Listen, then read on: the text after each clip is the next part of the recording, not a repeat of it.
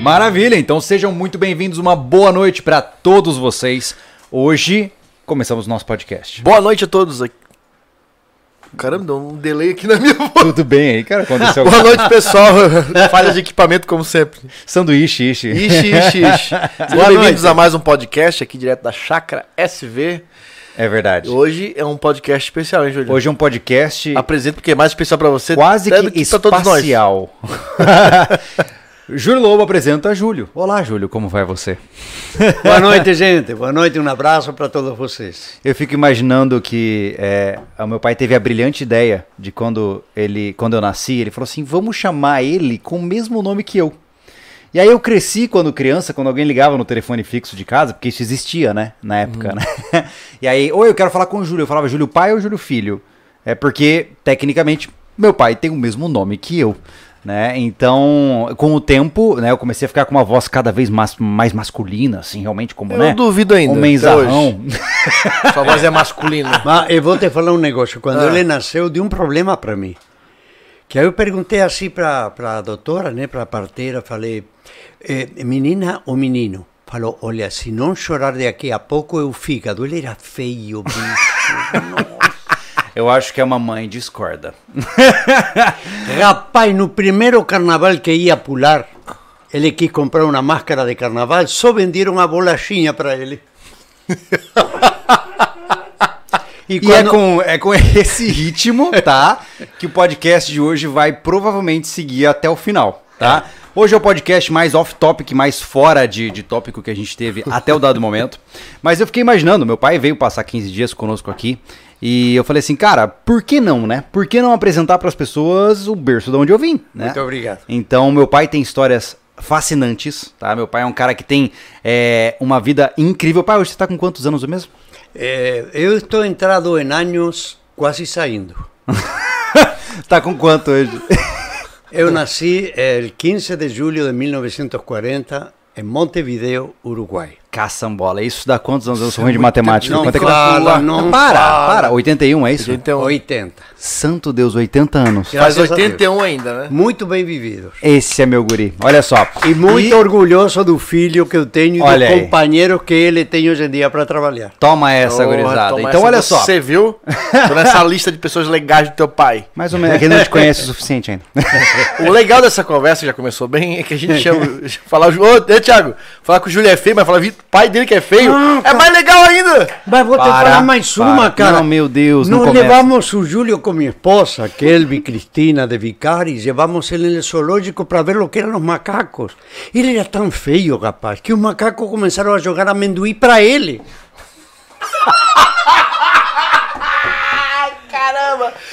Burro e paterno é muito legal. Você vai virar um programa do Zorro Total? Alguma coisa assim? É isso que eu tô entendendo?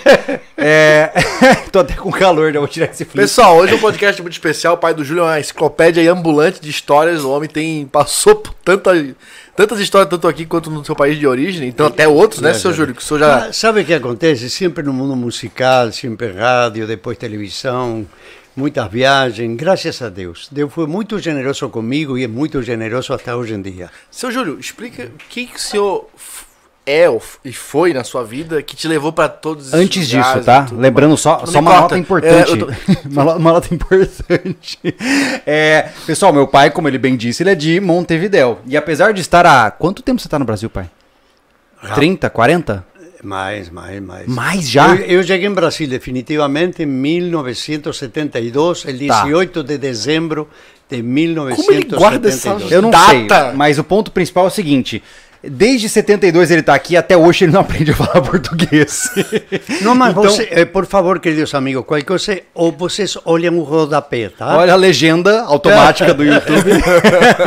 então peço desculpas pelo portunhol, mas é o que tem pra hoje, né? É certo. Mas antes da gente começar o nosso papo, que vai, pelo visto, vai ser regado a piadas estilo Juca Chaves, vamos conversar um pouco sobre quem tá trazendo esse Grande podcast, O que né? tá trazendo, Júlio, hoje? Hoje, quem é que tá trazendo o podcast?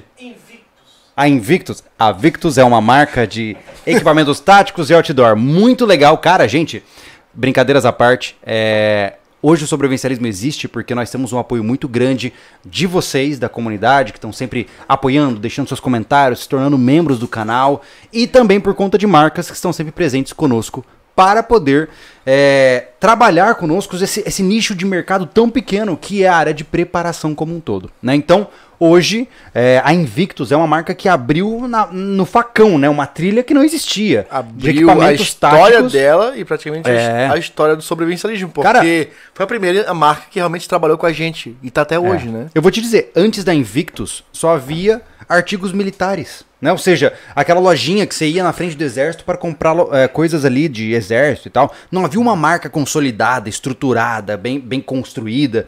E os caras passaram por muitas aprendizagens e hoje a Invictus realmente é uma empresa que me, me impressiona. Assim, quando eles lançam um produto, eu falo, cara, os caras capricharam, né? E eles não cansam. É Isso que é engraçado. É, eles estão é sempre massa. evoluindo, tentando trazer mais produtos e tal. E eles não ficaram só naquele nicho do tático militar. Estão indo pro lifestyle também, com roupas mais casuais. É. E isso é muito legal porque a gente. expandindo, né? É legal porque pra gente que tá com eles desde lá. A, a- a nossa, a, nossa, a nossa história também tá mudando, né? E É. o nosso jeito de vestir também vai mudar. É. E o legal é que tá com essa marca que ela tá mudando, acompanhando também. importante é que ela está evoluindo, acompanhando Total. o processo É atual. verdade. Total. Não Verdade. parou naquela coisa, eu sou já o tal, cheguei lá. Não. É verdade. Está crescendo. Não, é, tipo assim, a gente fazia é, os vídeos de sobrevivência na mata, aquela coisa, Correto. usando calça tática, Claro. calça de cargo de bolso lateral. E hoje estão um negócio mais sustentável, sítio. E estamos usando um jeans, uma camiseta mais. É, existe é essa alternativa, né? Porra, é e demais. somado a Invictus, uma outra marca que é muito presente aqui no canal, especialmente por conta sua, culpa sua, né? É a Palácio das Ferramentas, né, Poxa, cara? enfim, uma alguém olhou para nós. A, a gente há muito tempo no sobrevivencialismo queria falar de construção. Há muito tempo. Só que a área de construção exige investimento, exige ferramentas. E muitas vezes a gente eh, não tinha as ferramentas certas para apresentar para você um projeto legal. E foi a Palácio quem abriu por meio de uma brincadeira lá nas motos, com a motosserra, né? Foi. Virando a corrente. Tá tudo no Instagram, inclusive. Se você quiser aprender a virar a, a corrente de uma motosserra sem cortar ela, o que é muito difícil, tem a diquinha lá no nosso Você Instagram. corta a mão, mas não corta. Segue lá o S Vivencialismo no Instagram. Enfim, a Palácio topou a ideia de participar da nossa parceria e hoje estão conosco aí, nos ajudando. Estamos né? aqui E- nos delongando e falando dessas marcas porque o canal existe por elas, né? Sim. A gente corre atrás dessas marcas sem perder nossas essências, né, Júlio? É verdade. A gente, nos nossos contratos que a gente tem com essas marcas, deixa muito claro que a gente tem uma liberdade para trabalhar, É verdade. porque a gente não quer, quer trabalhar com prazer. É. Se a gente ficar engessado, então as marcas que se, se adequam ao nosso trabalho e assim a gente faz um- uma coisa É bacana para ambos os Mas lados. eu vou te, te dizer, se os patrocinadores, que estão com todos os links na descrição, se eles são responsáveis pela existência do nosso trabalho hoje, eu só existo por conta de outra pessoa que está nesta mesa. Esse cara. Muito que é obrigado. por conta do Obrigado. papai.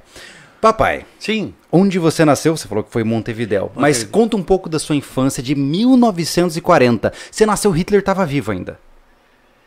É, Que loucura. sim. Que loucura. Como é que foi a sua infância em Montevidéu? Foi boa, foi excelente. Éramos crianças, teníamos a fantasia que hoje em dia se perde pelo, pelo celular. Uhum.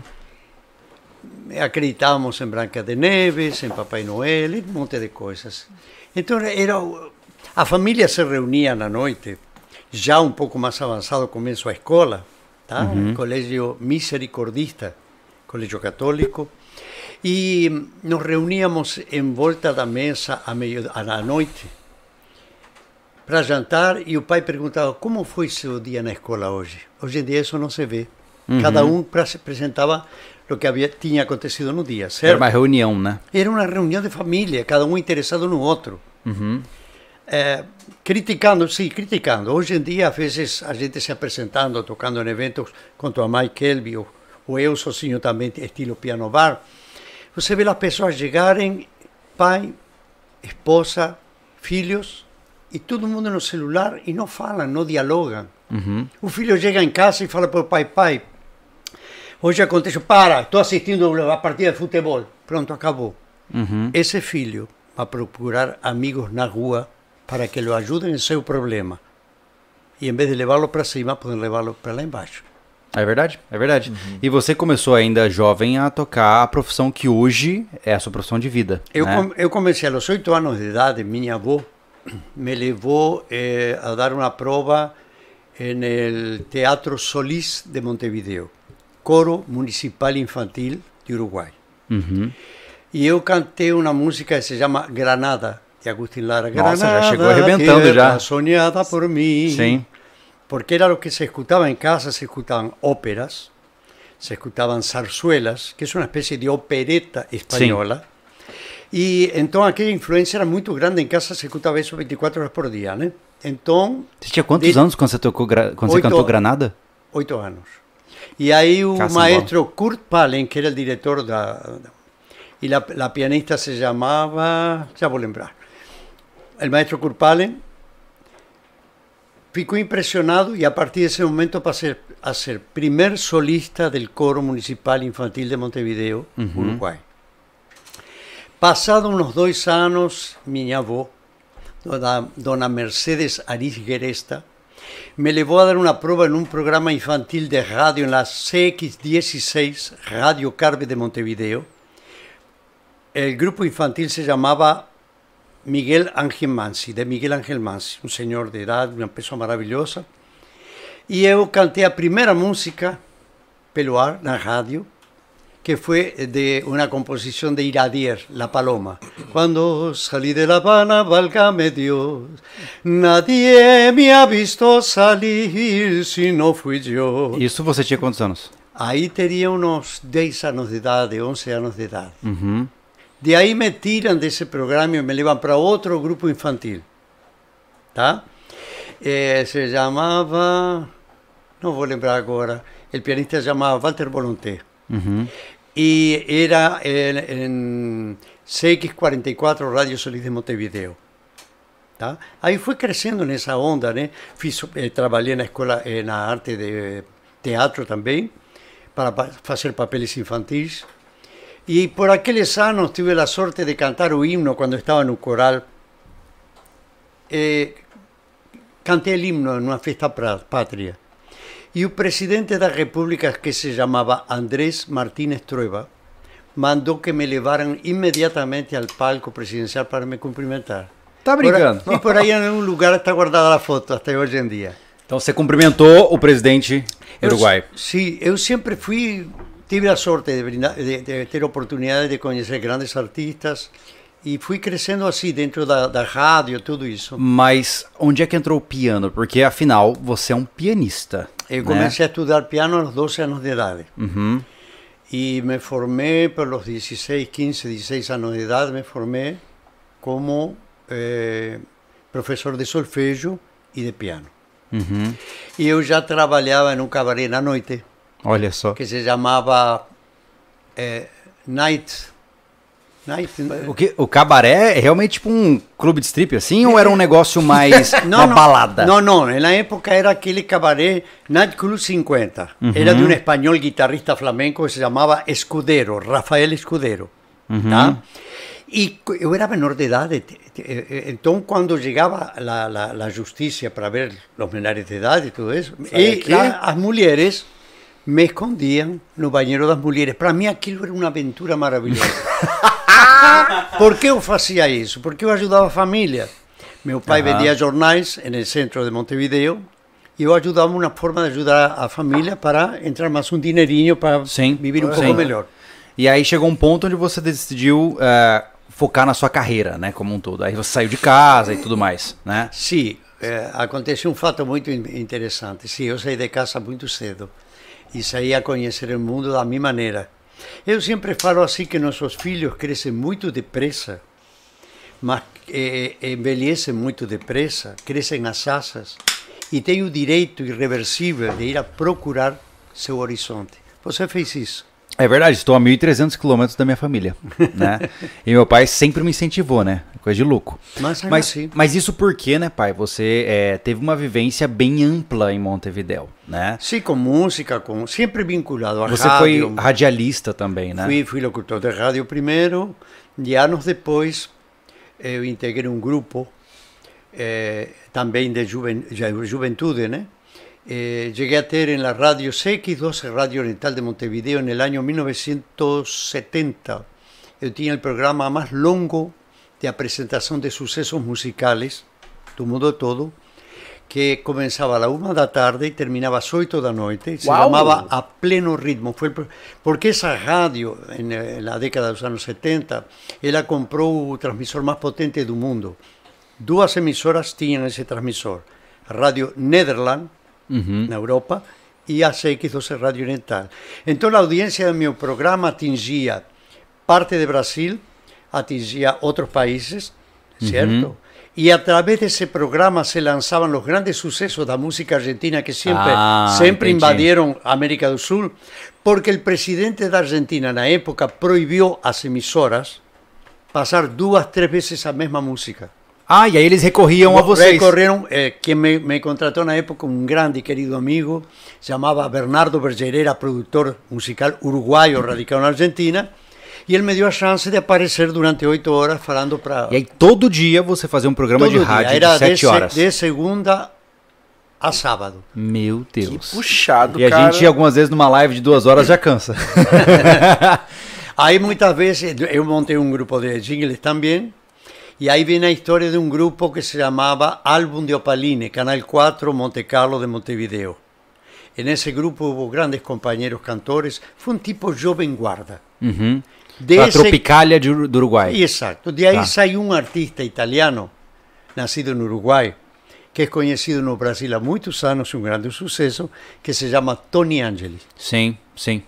Desse grupo veio para o Brasil. E aí, na, nessa, nessa loucura toda que você estava entre rádio e TV e etc., veio a ditadura no Uruguai, certo? Sim. Antes disso, eu vou te explicar. Eu tive a sorte de trabalhar como secretário de um grande empresário que se chamava Edmundo Klinger. Uhum. Y en 1958, en el Hotel Victoria Plaza de Montevideo, el showroom del hotel, eh, él me pidió para descer porque había un artista americano que Ah. llegó a Uruguay para cantar. Y estaba treinando no piano, y yo descí. Era Nat King Cole. Nat King Cole me vio, iba con, fue con mi cara y preguntó alguna cosa. Aí eu falei para ele, a única cosa que eu sabia falar em inglês, T for two. Ele falou para mim, e esse, aquele sorriso, Aham. e tocou T for two para mim. Olha só. En esa época no tenía celular para a gente poder asistir, lamentablemente. Santo Deus. Tive a sorte de apresentar grandes artistas. Quem que você conheceu nessa jornada, nesse período? Artistas. É, caras que as pessoas talvez de hoje possam Vai, conhecer. vai vindo. Canal, canal 10 de Montevideo, já o primeiro canal de Uruguai, Saeta, o primeiro canal. A través de, apresentava ou conhecia em programas que eu era, era, eh, participava. Sammy Davis Jr., Ella Fitzgerald, Louis Armstrong. E tem uma história de Louis Armstrong. Conta. Louis- eu, em um carro, vai o tradutor, o motorista, Louis Armstrong e a esposa. Canal 4 de Montevideo, Uruguai. Era um programa importantíssimo à noite. Era, a- assistia todo mundo aquilo. E ele me perguntou se em Uruguai não haveria algum, por meio do intérprete, né? Se não teria algum lugar para de jazz. Falei, tem um clube de jazz de grandes músicos do Uruguai. Você no carro com o Louis Eu, Armstrong. eu, eu já integrava um grupo de Santo jazz Deus. que se chamava Hot Blowers. Hot Blowers. Desse Hot Blowers aí, Finito Binger, que foi o melhor sax na Austrália depois, e outro, eh, Bachicha Lencina, que foi um grande pistonista que estuvo nos Estados Unidos, foi um sucesso, e depois eh, passou a morar definitivamente no, creio que no, no México, me parece que foi. Bom, então, eh, eh, eu levei Louis Armstrong ao clube de jazz. Estava todo escuro, aquela penumbra, os músicos tocando, e ele foi entrando e ninguém viu. Então entrou o tradutor, Louis Armstrong, a esposa e eu. Sentamos lá atrás, na mesa, tá, pedimos, pedimos alguma coisa. De repente, Louis Armstrong fala para o tradutor alguma coisa, o tradutor para o motorista. Motorista vai no carro, traz algo, Ah, Meu Deus. ele tira o pistão, e na hora que começam a tocar um blues, ele começa a tocar e o povo morre. Da mesa? Ah, desde a mesa.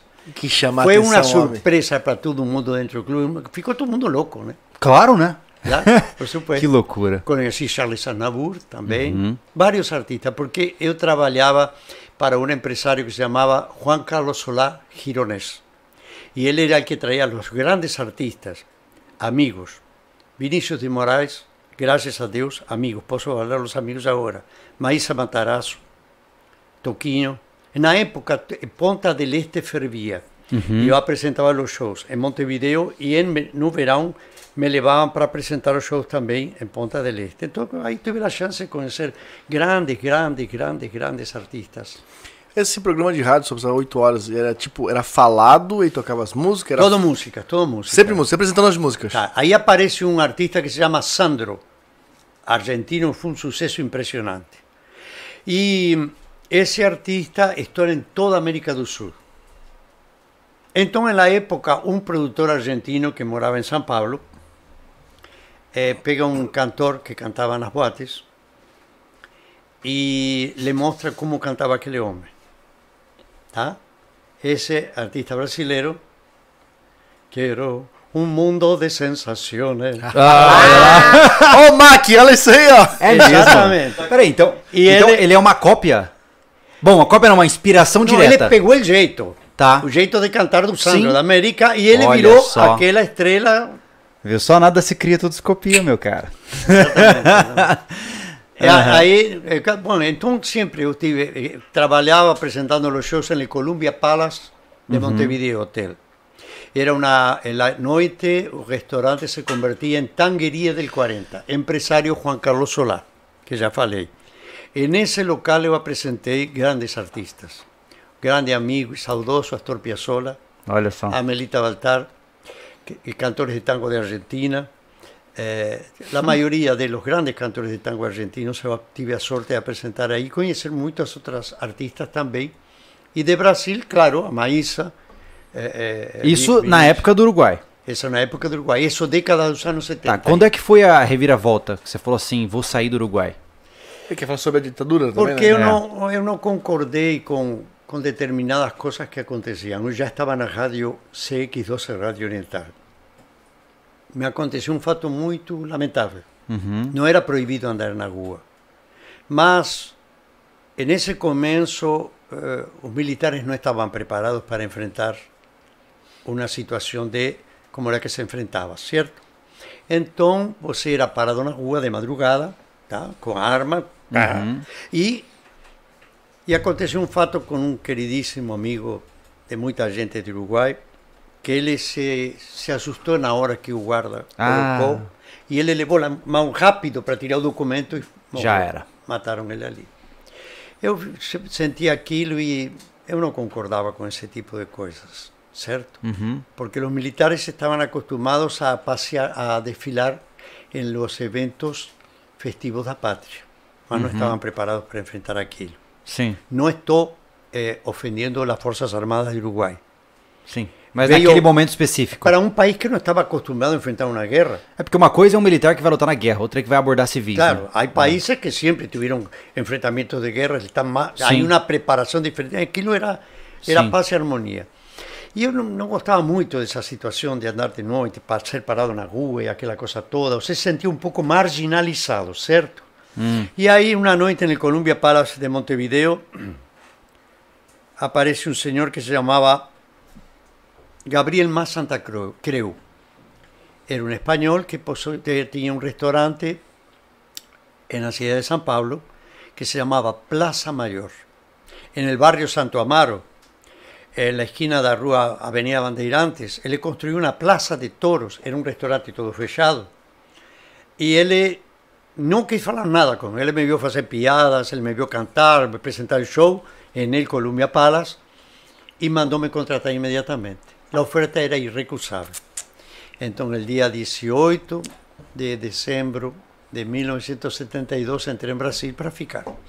Antes disso, eu queria puxar um gancho importante. Você, você conheceu, inclusive, um dos países que hoje é, Sí, tá, de- tá destruído, né? Que foi a Venezuela, né? Sim, eu Você fui- teve a oportunidade de conhecer a Venezuela, sí, né? yo fui representando el Canal 4 de Montevideo, Monte Carlo y la radio CX20 Radio Monte Carlo, da misma familia Romay Salvo, a Venezuela al Festival de la Canción de Coro, la primera ciudad que surgió en Venezuela. Un lugar maravilloso. Foi isso? ô, Zé? 1970 y 1972. Conta o pessoal o que, que era aquela cidade nessa época. Era una maravilla. Venezuela era una cosa, un país maravilloso.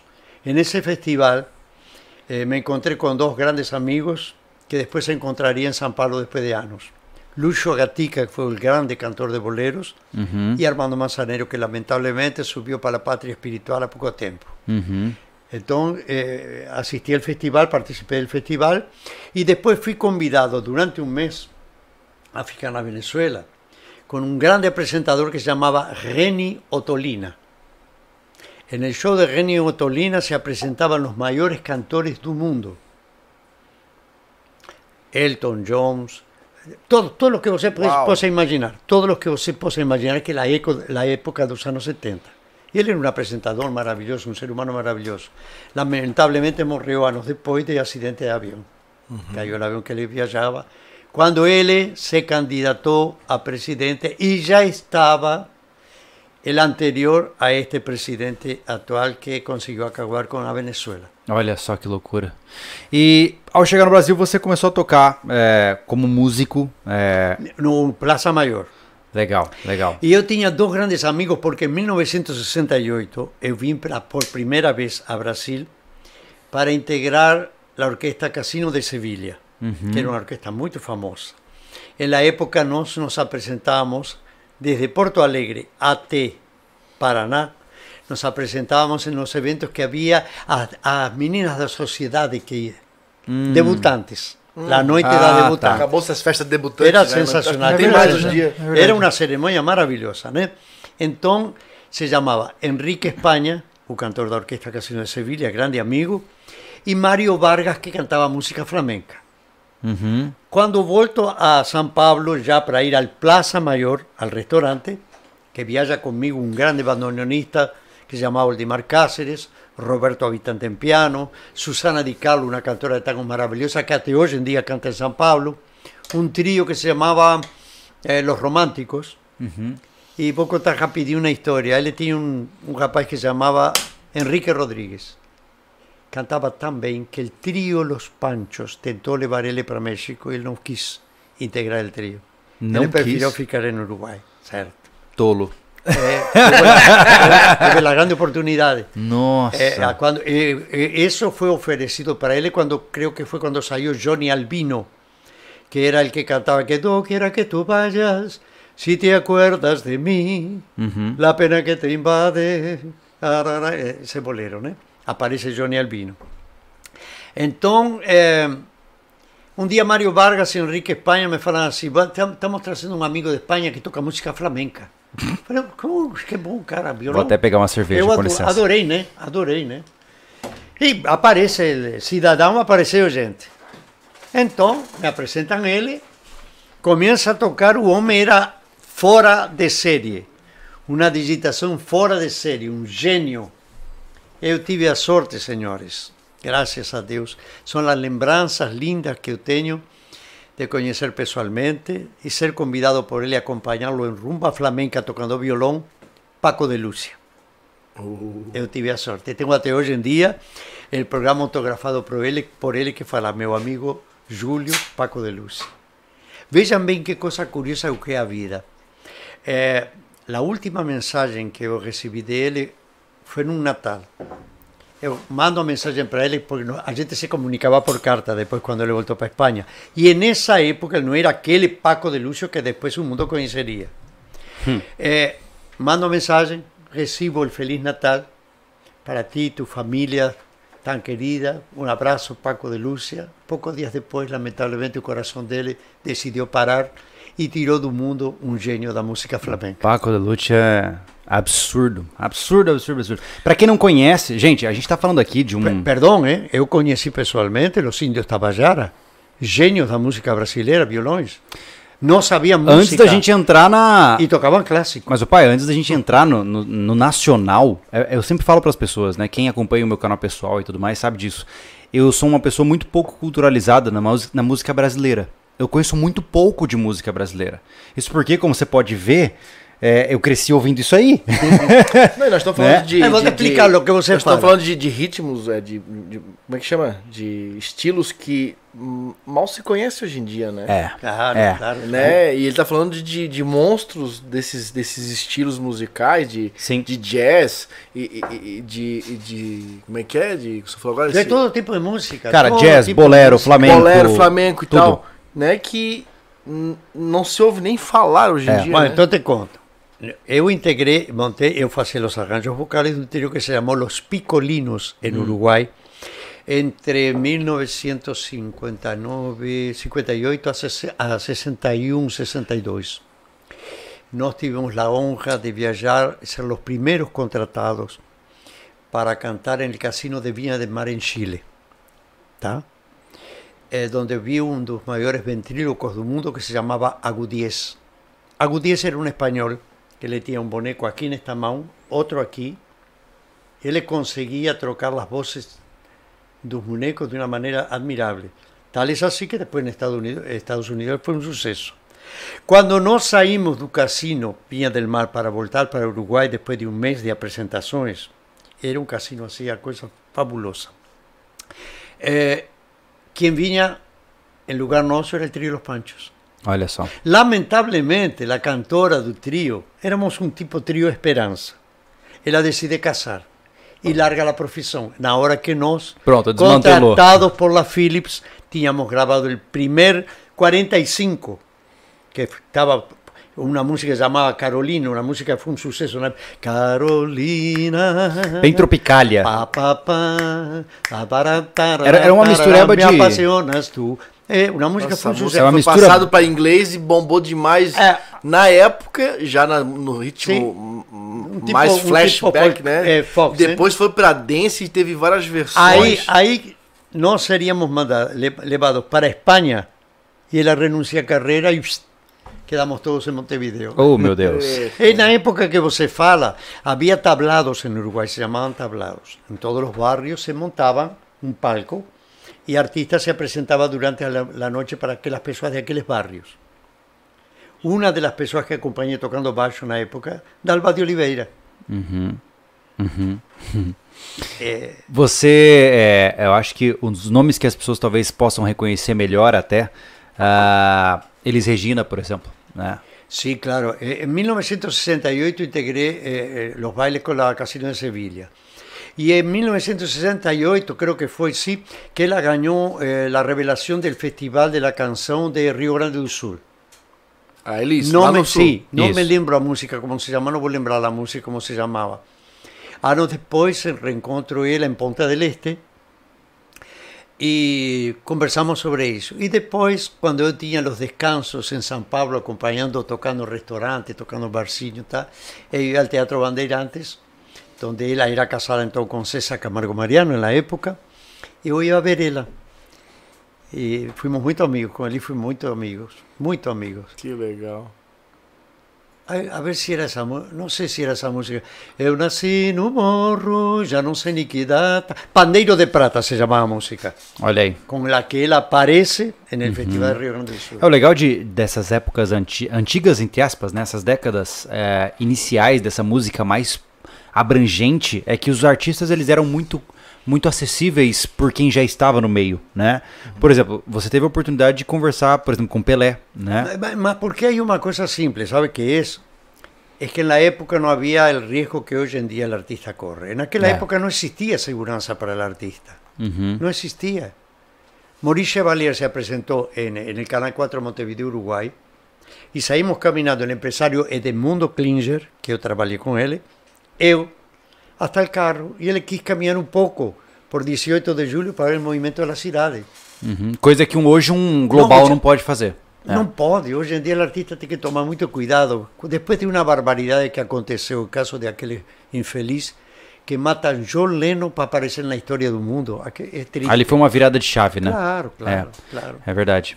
Na época não existia isso. Demônios da Garoa era um sucesso fabuloso nos car- los carnavales de Uruguai.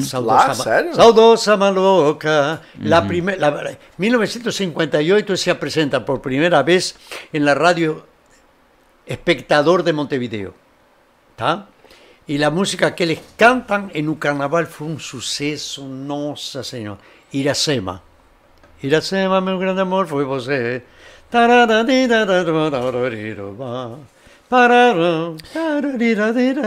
Então todo mundo no carnaval era isso, as pessoas participavam, se divertiam. Uma coisa curiosa que você deve ter percebido: antigamente a juventude saía para dançar, namorar, hoje sai para beber, para beber. É verdade. Aí um dança para um lado, ela dança para o outro, e de pronto o cara tá, não viu que está dançando, eh, dançando com o garçom. É, mas é uma, é uma experiência meio autista. Eu falo, o cara vai pra uma balada pra encher a cara e ficar trocando saliva com desconhecidos. Eu acho isso muito bizonho. Eu acho isso Carnaval completamente é bizarro. bizarro. Eh, inclusive, na época, a, eh, eh, uma, uma pessoa que eu tive a honra, a honra de apresentar no Uruguai, sim, foi no Canal 10, Ima Sumaki, cantora peruana. Ela era uma princesa peruana. Nunca ninguém conseguiu chegar às notas tão agudas de Ima Sumaki e às notas tão graves. Ela tinha uma amplitude vocal muito grande. Meu Deus do céu, e é uma mulher bonita, muito bonita, muito linda. O... Depois de que você esteve em São Paulo, você teve, deu um salto estratosférico, saindo da capital, do coração, digamos assim, artístico de, ah, do Brasil, e você foi para o Velho Oeste. Mas antes dele contar essa passagem pro Velho Oeste lá, é, de uma curiosidade que o senhor nos contou, é, onde foi, em que momento foi que o senhor tocou e nem sabia que estava tocando pros maiores traficantes do mundo? Foi exatamente aí que eu ia chegar. Ah, Bom, eu vou te- então vamos em ordem assim. Eu tocava la churrascaria El Galpón, en la avenida Bande, eh, Bandeirantes, sí, quase no obelisco, lá embaixo, em São Paulo, acompanhando um cantor de tango muito famoso que se chamava Carlos Lombardi. Tá? En el bandoneón era Félix Fondacar, um argentino que no começo da carreira dele tinha tocado com com grandes orquestas en la Argentina, né? Francisco Canaro, que foi a grande orquesta argentina na história da música argentina. E chega um casal, Jandira e Benítez, que cantavam em Campo Grande, Mato Grosso do Sul. Contratam Lombardi Com me toca viajar com ele para vir em Campo Grande, Mato Grosso do Sul. Venho para Campo Grande e em um momento determinado da apresentação era, foi uma sexta, quinta, sexta e sábado. No sábado, ele está cantando, termina un tango y todo el mundo casa lotada. la- el, el restaurante se llamaba La Carreta, de esa dupla. Yandira y Benítez, que para mi gusto fue la mejor dupla que tuve este estado con música folclórica paraguaya y todo eso. Y alguien falou, canta la barca. Ele ficou bravo, italiano, né? Jogou o microfone no chão e falou, eu não canto essas coisas. E saiu do palco. Aí eu olhei para Neno Benítez, que era o esposo da Jandira, que tocava violão também, e falei, Pássaro Campana, Dó maior, pá. E fui no Pássaro Campana, polca paraguaia, piano. E isso foi o que chamou uma turma de amigos da casa, eh, falar para ela, vá em São Paulo, depois contratar esse pianista para trazer para Campo Grande. Aí eles foram em São Paulo, me contrataram e me trouxeram para aqui, para Mato Grosso do Sul, para Campo Grande. Muito bem. De la carreta eu fui para um restaurante que se chamava Terraço Cosmos, pertencia a um eh, descendente de Japão, se chamava Nelson Lee. Ele me contrata e eu fui trazer para essa casa amigos para hacer shows fim de semana. Trouxe Angela Maria, que éramos muito amigos, trouxe Miltinho, você mulher que não viveu, aquele um, um cara de um balanço para cantar fora de série, trouxe Luis Bordón, arpa, aquele de las músicas de Natal, que éramos muito amigos também. Eh, Maria Alcina, que tinha aparecido na Globo e foi um sucesso na época. Dick Farney, grande pianista, que eu aprendi muito com ele. Pedrinho Matar. Então foi. Esse terraço Cosmos era altíssima sociedade lotado. Coisa mais linda, né? El dono de um hotel em Ponta Porá, Heraldo Saldanha Moreira, saudoso e querido amigo, e a Leninha Moreira, esposa deles, me contratam para ir a tocar no Posada do Bosque, Ponta Porá, onde permaneço três anos, tocando piano no restaurante e tal. E tinha um senhor que chegava, por exemplo, na quinta-feira, do Paraguai entrava no Brasil e ficava no hotel. Com uma, uma dama que o acompanhava, uma loira muito bonita, uma mulher muito bonita. Muito bem. Quando ele ia para Paraguai de manhã cedo no dia seguinte, voltavam aqueles carros custodiando o carro dele, tudo bem. Falei, este deve ser algum pesado, né? e à noite ele jantava algo, às vezes no hotel, se não ele entrava direto com a esposa para tomar um whiskyzinho, me convidava a tomar um whisky, sentava de meu lado e me pedia uma música. Dr. Chivago.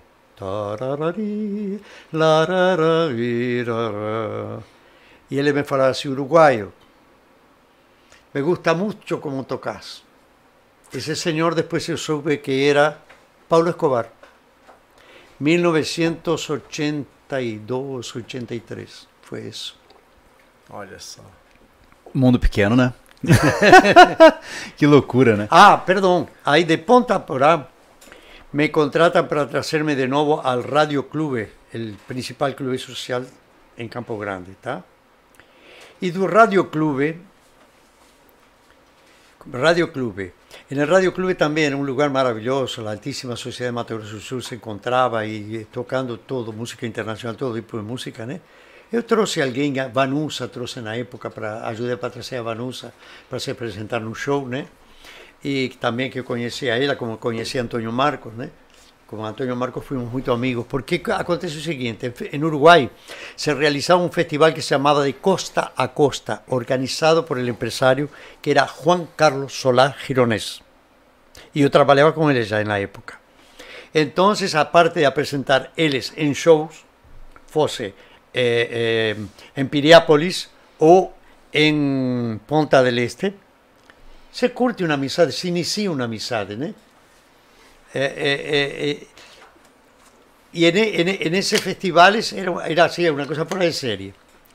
Entonces, un Radio Club me hacen una oferta muy buena y paso a ser después de um tempo pianista do Hotel Campo Grande, que já não existe, lamentavelmente. Tô começando a sentir que eu tô para nascer. É, o grande hotel. o grande hotel de, de, de, de Mato Grosso do Sul, Hotel Campo Grande, da família Coelho, né?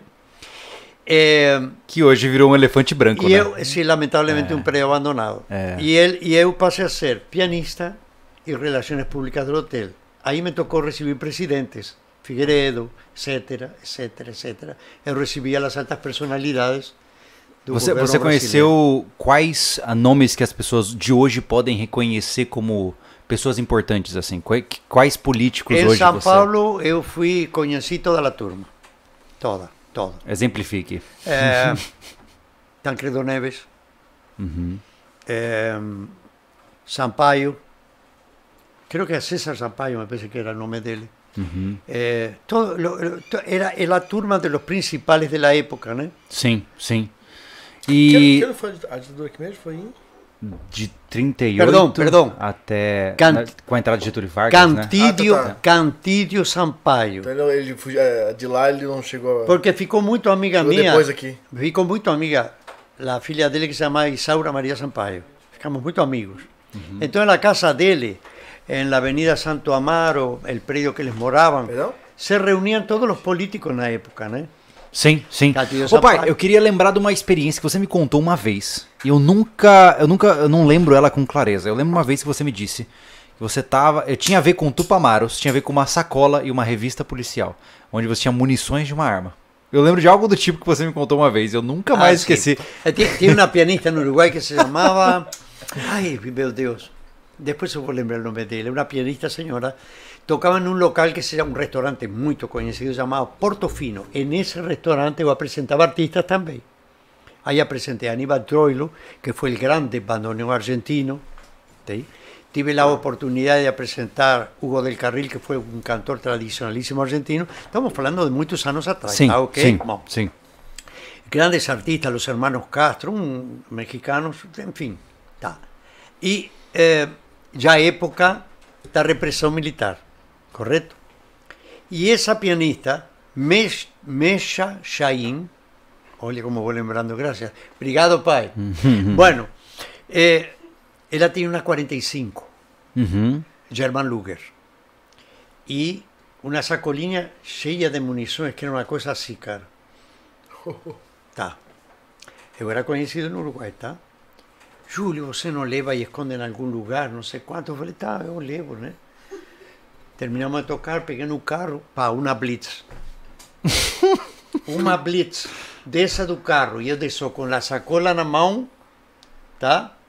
E a pistola escondida aqui atrás. Meu Deus. Aí o cara me fala, não, não, você não é o Júlio Cheda, que, da televisão? Eu, sim, senhor. Ah, pode ir. Cara, se esse cara tivesse pego a sacola, Eu acho que estava na sombra até hoje em dia. Mas, essa, mas essa, esse período de, dita- de ditadura que você vivenciou lá, ele era realmente. é, ele era perigoso? Como é que era isso? É, como era viver em um país onde os militares É incômodo, atuavam? Era muito incômodo, era Por muito quê? incômodo, porque lamentavelmente nesse tipo de coisas morre gente inocente também. Uhum. De los dos lados se extrapolam as situações. Os militares exa- exageram e a criminalidade exagera. É, porque tem que haver uma pressão para defender o sistema que está no momento no poder. Uhum. E estão aqueles que querem tomar o poder. Sim. Por exemplo, se passou numa época um grupo da subversão Tupamara frente de um local e ametralharam todo mundo que não tinha nada a ver com a Sim. situação. E isso, esses fatos são muito lamentáveis. Considerando que você vivenciou esse processo ditatorial, tanto aqui como tanto no Uruguai como também no Brasil, é, tem muita gente hoje em dia que, que pede, né, essa ideia de ah, pô, tem que voltar para a época da ditadura, porque aí era melhor e tal. O que, que você pensa sobre isso, assim, de maneira geral, com base na sua experiência de vida? Você acha que Porque- seria uma, um bom caminho a Porque seguir? não só lá, para responder essa pergunta do Júlio, que o senhor acompanhou, vivenciou é, a ditadura lá, mas o senhor deve ter acompanhado muita coisa também daqui do Brasil, né? De lá, né? Eu vou explicar assim. Lenin, na década dos anos 30, 40, faz uma declaração que é a seguinte. Eh, os governos contraditórios aos sistemas atuais dividem para reinar. Uhum. Quanto menos cultura, educação tiver um povo, é mais fácil governar. Uhum. Aqueles, aqueles governos contrários a el sistema que está reinando en el momento o dirigiendo ese momento en el país. Eh, se crean situaciones de fanatismos estúpidos, ideológicos, que no llevan a nada. Y las personas se envuelven en cosas que no deberían se envolver. Se pierde el respeto entre pai y filho, mujer y marido. É lamentável. Você está desde a década de 70, né, no- conhecendo a realidade do Brasil, tá? Você diria que nós, do ponto de vista cultural, porque obviamente você como músico, né, é, domina a área da música, você diria que a gente é, degringolou ou a gente evoluiu do ponto de vista cultural? O que, que você sente que houve de mudança na nação brasileira? musicalmente, Brasil foi para trás. Em que sentido você diz? Todo. hoje em dia as gravadoras comandam. Uhum. Os empresários comandam. Não existe mais. Então hoje em dia existe, vamos vender CDs. Se fabricam cantores e cantoras. Não tem mais o Porque dá artista para a inspiracional. gravadora. Hein? Não tem mais aquele artista que fez uma composição do, não- do não coração ve- não dele. vende mais e- arte, vende ritmos para dar dinheiro. Não, hoje em dia é faturar. Aham. Eu, eu- eu- me desculpe, mas não sei, eu, me- eu cresci numa época de escutar um Liberace tocando piano, eh, Frank Sinatra, eh, eh, Liza Minnelli, eh, grandes orquestas, Ray Conniff, eh, mo- Sim. coisa mara- que hoje em dia você não escuta. Não. A cultura musical brasileira regrediu. Me fale alguém que venga no lugar de Vinícius de Moraes. Alguém que venga no lugar de Maísa Matarazzo. Em alguém, no lugar de Nelson Gonçalves. E o mais legal, pai, é saber que 90% das pessoas que estão nos assistindo agora não conhecem ao menos 90% desses nomes. Isso é um indício. É um indício da desculturalização que houve nesse país. Mas veja bem, a, esta, este si- sistema atual que vivimos lamentablemente com esse vírus, que deveria ter sido inventado para salvar vidas e não, apa- não acabar com elas, não levar lágrimas a milhões de lares no mundo lamentando a perda de entes queridos. Eh, ese sistema, si existiera música, eh, está mostrando a través de vídeos antiguos que los canales de televisión están obligados a presentar músicas antiguas. Uhum. Elis Regina con una grande orquesta. ¿eh? Roberto Carlos, aqueles artistas americanos. Hay emisoras de radio en Mato Grosso do Sul que ya están partiendo para mostrar 60, 70, 80, época de música. Você diria que esse é- cantores de verdade Pai, você como e existiam músico. músicas de verdade. você como músico, eu cresci, desculpa, eu vou fazer um parênteses aqui para o não palavrões, tá? Mas eu cresci com uma frase do meu pai na minha cabeça. Ser músico é uma bosta. Porque de certa forma você percebe o quão patético, medíocre é, e inferior é a produção rítmica, musical e cultural do dia atual. Né? Você acha que é possível resgatar a riqueza que havia começado a ser construída das décadas anteriores? Talvez está começando a acontecer agora com esses programas antigos que mostram músicas lindas, orquestas acompanhando grandes cantores, Elton John, eh, Beatles, sei lá. Uhum. Então, há uma coisa que a juventude não lhe estava mostrando e ela está começando a se interessar. Uhum. Há rádios aqui em Campo Grande que estão começando a ter uma grande audiência, então Antigamente era funk, sertanejo, sertanejo, sertanejo, punk, funk, funk. Agora já estão sentindo Entendi. que o caminho é outro. Eu acho Mas- que mas a o- o- esperança, Júlio, nessa, de, de, de retrazer- de trazer de volta a cultura da música boa da- dessas décadas de, de 60 a 90, vamos dizer assim, cara, nós vamos viver no futuro de covers. É, Porque eu o que percebo... tem na internet hoje você procura, seu Júlio. Começam que a aparecer. Tem de grupos reque- é, fazendo releituras dos sucessos antigos. Eu acho que mudou a natureza, Anderson. Mudou a natureza. Eu vejo que existem artistas incríveis que eles têm um público restrito. Então, por exemplo, você entra no Spotify, se você começar a, a cavucar, você encontra artistas incríveis, mas que nunca terão espaço na grande mídia. Não, estão na sombra, claro. É, esperando no YouTube, cara, no YouTube, você entra na área de música, você encontra pessoas com autorais Sim, sim, fantásticas, que obviamente não merecem espaço na grande mídia. Porque a grande mídia ela tem uma única é, função hoje, é emborrecer para controlar. Vender. Quem pensa é um obstáculo, porque quem pensa questiona e quem questiona é chato. Entendeu?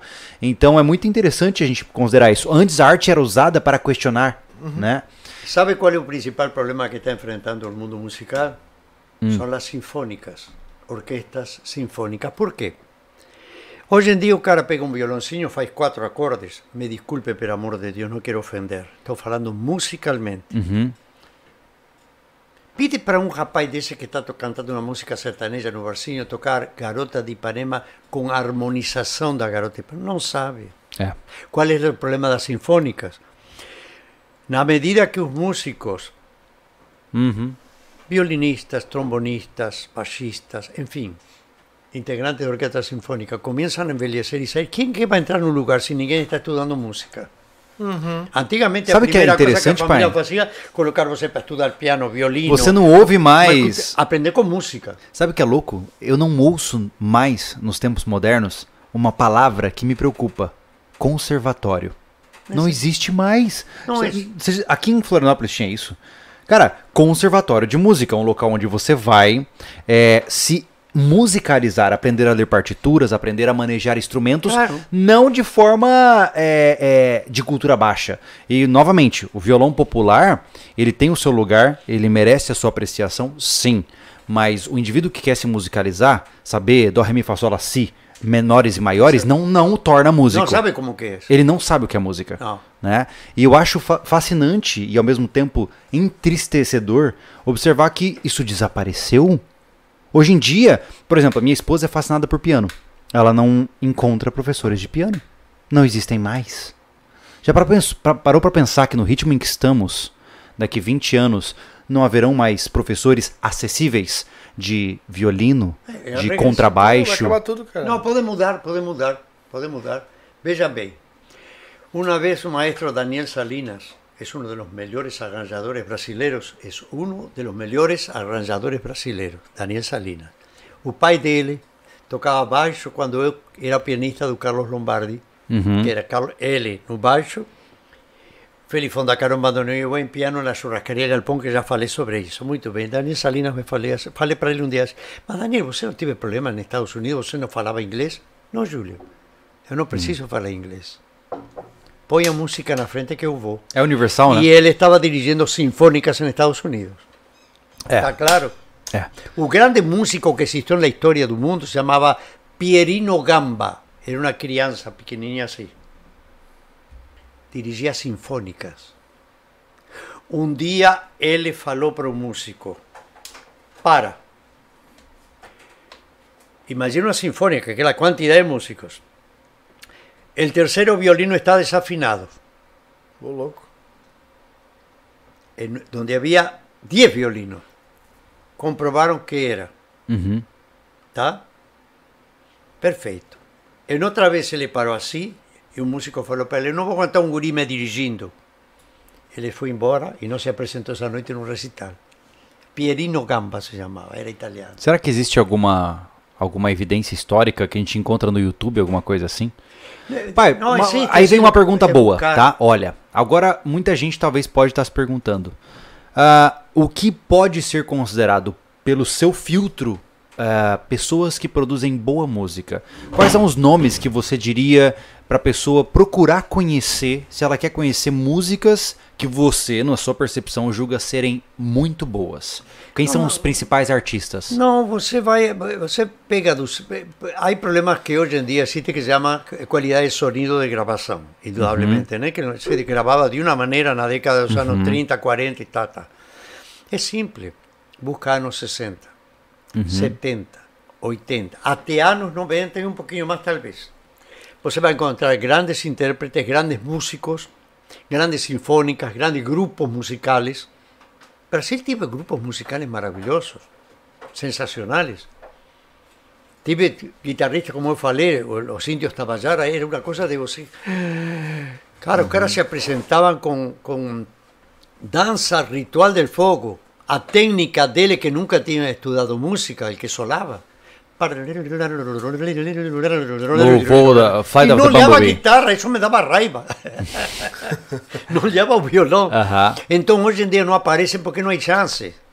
Hoje em dia, eh, me desculpem por favor, não costumo falar assim, mas assim, muitos casos, eh, o artista vende porque é loiro de olhos azuis, É verdade? tem físico de academia, Bombadão tipo ou de eu, assim. repente a menina porque é simpática e tem um bumbum lindo. Lamentavelmente é isso, as gravadoras ganham Mas, dinheiro. pai, sabe o que acontece? Depois que inventaram o tal do autotune, né? Ou seja, o, o, o mecanismo eletrônico de afinar o canto de um ser Ah, humano. também, claro. O que você precisa. O que, que é mais barato? Afinar uma pessoa bonita ou tornar uma pessoa feia em bonita? Claro. é muito melhor pegar um bonitão e afinar ele automaticamente. Eu vou ter- Ou, eu vou ter- ou eu- é, hoje é, é dar sucesso a uma pessoa feia que canta muito. Bom, agora é, desse? eu vou te explicar isso também. 1961, Buenos Aires. Tinha uma cantora que se chamava Fetiche. Creo que era peruana, ella era peruana, sí. Ela cantava na noite. Donde ela cantava, as pessoas tinham que conseguir reserva cinco o seis dias antes. Y Dios no lo, lo que le dio de riqueza y belleza na voz, tiró del rostro y da apariencia de ela. Ah, É verdade. Ela não era bonita. Mas se apagava aquela luz, se abaixava e as pessoas. É como a Maísa. Maísa Matarazzo era muito bonita. Maísa era muito linda. Mas, mas Ela, ela, ela ia naquele restaurante que se chamava La Comparsita, que eu integrei o restaurante eh, eh, de tangos. Y convidé a Melita Baltar para ir a cantar y él aceptó ir a hacer el show de inauguración del restaurante, de cantora argentina, de balada para un loco y todas aquellas cosas. Y ela e a Maísa tinha uma condição que era maravilhosa, ela bebia muito, muito, muito, muito. Ela se, se encostava naquela volta da virada do piano, pegava o microfone, o pianista dava o tom de entrada, ela falava, meu mundo caiu, e o mundo caía mesmo. Mulheres nas mesas choravam, corriam as lágrimas. Era uma intérprete fora de série. É, mulher são maravilhosa. poucos, né? São poucos Y nesse- frecuentaba la- la- el restaurante La Comparsita, era frecuentada por ella, por ela, con un grande de- em- empresario y director de, de televisión llamado Corte Real, na época. Uhum. Veja como, lo que é a vida, né? Então, conhecer, assim, falar com ela era um amor de pessoa, uma pessoa super educada. Ah, ô Thiago, eu sei que tem umas coresinhas aí. Tem alguma coisa que você gostaria de ler pra gente? Não, só um recado do, do Mark Passerini aqui. Fala pro pai esperar que eu chego em 19 dias. Legal, legal. E o PP The Pilot. é, Buenas senhores, outro excelente podcast. É, uma pergunta do senhor Lobo. O que te levou a viver no Brasil? O motivo que te levou a viver no Brasil? A oportunidade. de sair de um, de um país onde eu não concordava com o sistema que existia no momento. Você preferiu. A violência não leva a lugar nenhum. Mas me diz uma coisa, por que, que você preferiu sair do país e não tentar mudá-lo? Assim, qual foi a, a- a- Eu imagino que todo mundo se pensa nisso, né? Pô, por exemplo, Brasil, ele tá complicado, certo?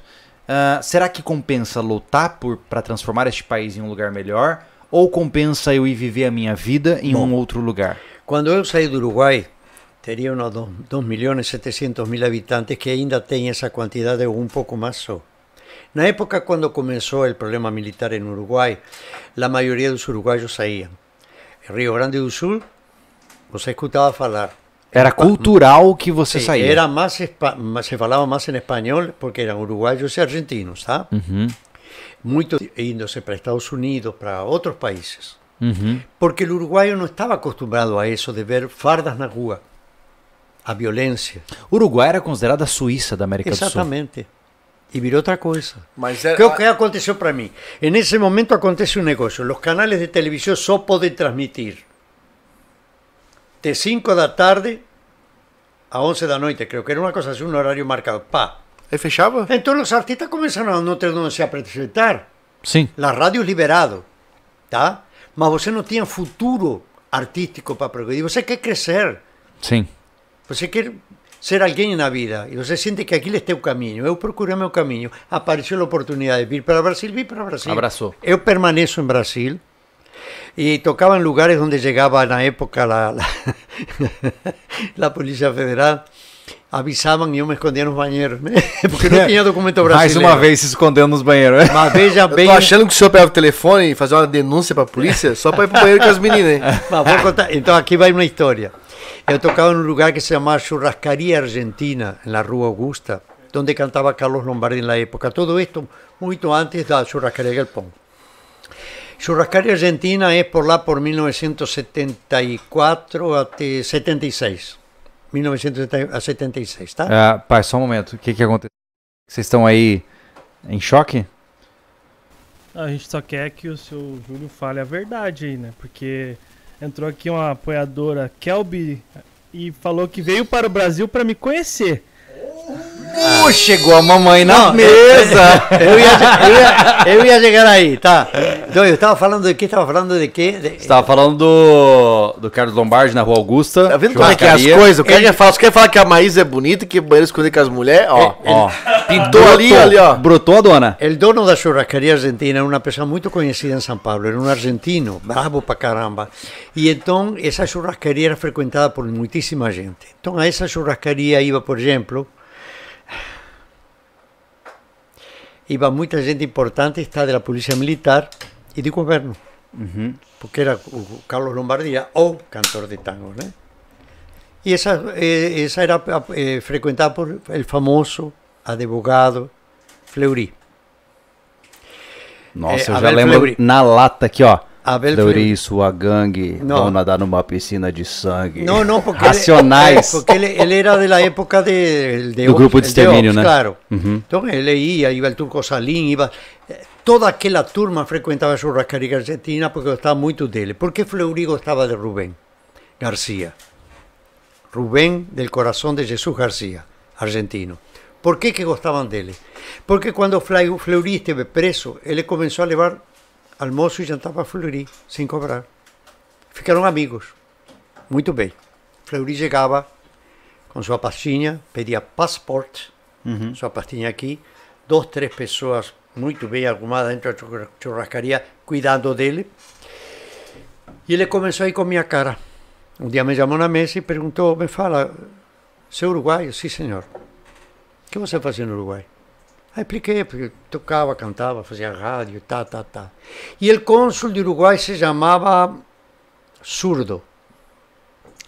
Eh, e ele eh, um dia chega para mim e fala, Júlio, eu, eu fui com sua cara. Era um homem muito sério, falava muito pouco. Falei com o cônsul de Uruguai, você é uma pessoa conheceu, você trabalhou na Embaixada dos Estados Unidos? Sim, como locutor eh, de los filmes preto y blanco que venían documentarios, yo como locutor grababa los textos, ¿no? Muito bem. Então você vai, visit- vai- entra em contato com esta pessoa que está aqui. ministro, no, ainda não era ministro da Justiça, não lembro o nome dele agora. Queiroz Barcelos, lembrei. E aí saiu meu documento definitivo em Brasil. Foi por conta do Fleury que você conseguiu o Tá, documento. agora vou explicar, porque não, não tocamos nunca o tema. Eu tenho, do primeiro matrimônio meu no Uruguai, uma filha que se chama Maria Madalena e uma Uhum. neta que se chama Bárbara Madalena, não é? Uhum. Bárbara Chera. E quando eu tocava no Hotel Campo Grande, um dia apareceu um jornalista levando uma cantora que tinha aparecido como revelação do festival universitário em Mato Grosso do Sul. Era gatona, eu imagino. Era bonita, pá. Aí, é bonita. Tinha mulher É. bonita nessa época. Aí, aí ela foi dar uma canja, né? E eu, sinceramente, gente, pelo amor de Deus, nunca utilizei a profissão para aproveitar dela em outras divergências, né? E gostei como cantou. Falei, amanhã vou falar com a diretoria, a ver, seria bom ela cantar aí comigo no bar, vai chamar mais atenção, uma mulher um cara cantando, né? Tá. Na hora que ela sai, vai embora, eu estava sentado com um grupo de músicos que fazíamos a noite de jazz do Hotel Campo Grande. Tá ok? Bom. Então, eh, Lúcio, o Lúcio baixista, ah, era saudoso e querido amigo, eh, estava Assis em sax, François em piano também, eu também em piano, eh, e o Lúcio era baixista, havia integrado uma grande banda eh, que foi muito famosa aqui né, em, em, em bailes de, de Mato Grosso do Sul, não? E eh, Lúcio Alves. Lúcio Alves? Não, não, Lúcio, Lúcio, não vou lembrar agora, Lúcio, era um barbudo, um personagem. Falou, cara, você gostou dessa mulher? Cara, eu posso ser o pai dela, bicho, irmão dela, sei lá. Qual era a sua distância? de- Ela, ela gostou de você. Qual que era a distância de idade entre papai e mamãe? São 27 anos. E aí, Mas aí o ele, que ela fazia? Era amiga? Lúcio, trabalhando- Lúcio Val, Lúcio Val, ele, Ele falou, lembrou, mas ele olha lembra bem, todos os nomes. Ele precisa lembrar dos nomes. Lúcio Val entendeu? falou, Ele fala ele falou pensando. mim, ele falou assim para mim, você gostou dessa mulher, eu gostei de você, você vai ficar com ela. Eu falei, você tá louco, cara. Cara, eu posso ser o pai dela, pelo amor de Deus. Aí nasceu ele. Hello, guys! Olá, Aí sejam bem-vindos. e olha só, coincidência, tá? Cara, isso é muito louco, na boa. É, minha mãe descobriu que estava gestante de mim em Canas Vieiras, Florianópolis. Eu descobri É que, verdade. que, que É tinha verdade. me tornado pai de Luna em Canas Vieiras, Olha só, Florianópolis. é coincidência. Quais são as chances? E como você conheceu a, a, a, Nada acontece por a acaso. Letícia e ele conheceu também cantando? Exatamente igual. Meu pai conheceu a minha mãe cantando. Você tava sim, tocando sim, sim. e minha mãe entrou na balada. Ela, ela entrou para fazer, dar uma canja. Eu canja, estava- Eu gostei, falei, vamos contratar no hotel. É. Eu estava. Então vou explicar para vocês assim. Vou contar porque vale a pena. Tomás merece isso porque é uma grande mulher, uma grande companheira, uma grande cúmplice, uma grande namorada. É uma mulher fora de série. É, um dia vou, pego ela no hotel, eh, eu vou, salgo do hotel trabalhando como relações públicas e ia falar com o pessoal do governo e encontro ela na esquina, assim, na esquina, falei, que carona? Falou, quero, porque quero falar com você. Falei, pois não, senta aqui. Subimos no, fu no Fusquinha, vamos embora. Vamos ao Parque dos Poderes, um parque que é grande. Eu sei que você vai falar tudo contraditório e tudo, mas eu preciso falar uma coisa de você. que foi? Você não, não quer cantar mais? Não, eu gosto de você. Eu abri o vidro do Fusca, olhei para cima e falei, obrigado, pai. Porque eu gostava dela. É verdade. Olha, Ai, que ela, bonitinho! ela, ela se está assistindo agora, ela Com está certeza rindo. está, Estou é, é. estou seguro que está Mas é legal isso, porque é, é como eu falei, uma Ô, Kelby! Ai, tá bonitinho Ó, esse papo, S2, hein? S2. Mas é Adoro- legal isso. Adoro o nome da tua mãe, cara. Já pra eu Eu pensar, acho muito bonito, cara. Kelby. coita- coitada dela que tem que soletrar pra todos os atendentes que ela encontra. É claro. Um dia, hum, provavelmente ainda esse ano, minha mãe vai vir. A gente bota ela no podcast. E- Pronto. pra, pra ver se esse daqui não tá contando Não, balela, ela, entendeu? ela- ela foi considerada, ela foi considerada uma das melhores cantoras de cantoras do Centro-Oeste. Nós chegamos a fazer eventos já como aí aí surge a dupla. Então você se imagina, é um super teclado italiano, solto. Pode falar porque hoje não sei se todavía se existe. eu faço os arranjos instrumentais. E não fazíamos baile só duas pessoas no palco. Então chegamos a fazer um baile, por exemplo, Campo Mourão, casamento da filha de uma empresária que era a que fechava os eventos para casamentos, tá? Creo que dio 1.200, 1.300 pessoas. As pessoas entravam e escutavam aquela orquestra em New York, New York. Mas onde que estão os músicos se, se to- se só tem duas pessoas no palco? É. Então nós chegamos a fazer baile de cinco horas sem parar.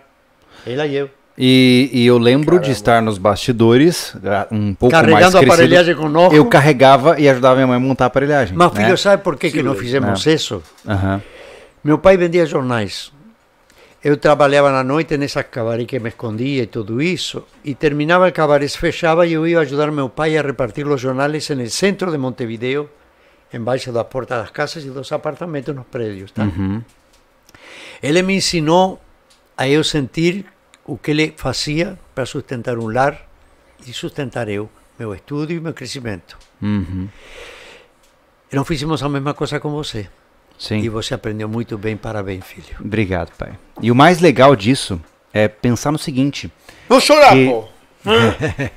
É, eu lembro da gente na, na, na balada, né, nos casamentos, as pessoas ali dançando e tal. E eu lembro que conforme vocês tocavam o setlist que eu já conhecia, né, e os comportamentos humanos eram todos iguais. As pessoas sempre se reuniam em roda e dançavam exatamente das mesmas formas. Sim. E aí eu comecei a me fascinar pelo comportamento humano.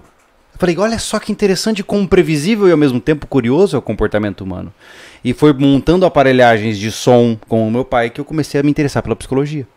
Ah, olha só que interessante. Mas sabe o que acontece? Quem- É. Você me faz lembrar de uma época que era maravilhosa. Você perguntou antes, te respondo agora essa pergunta também. Qual era o início de nosso baile? Serenata, a luz do luar. Uhum.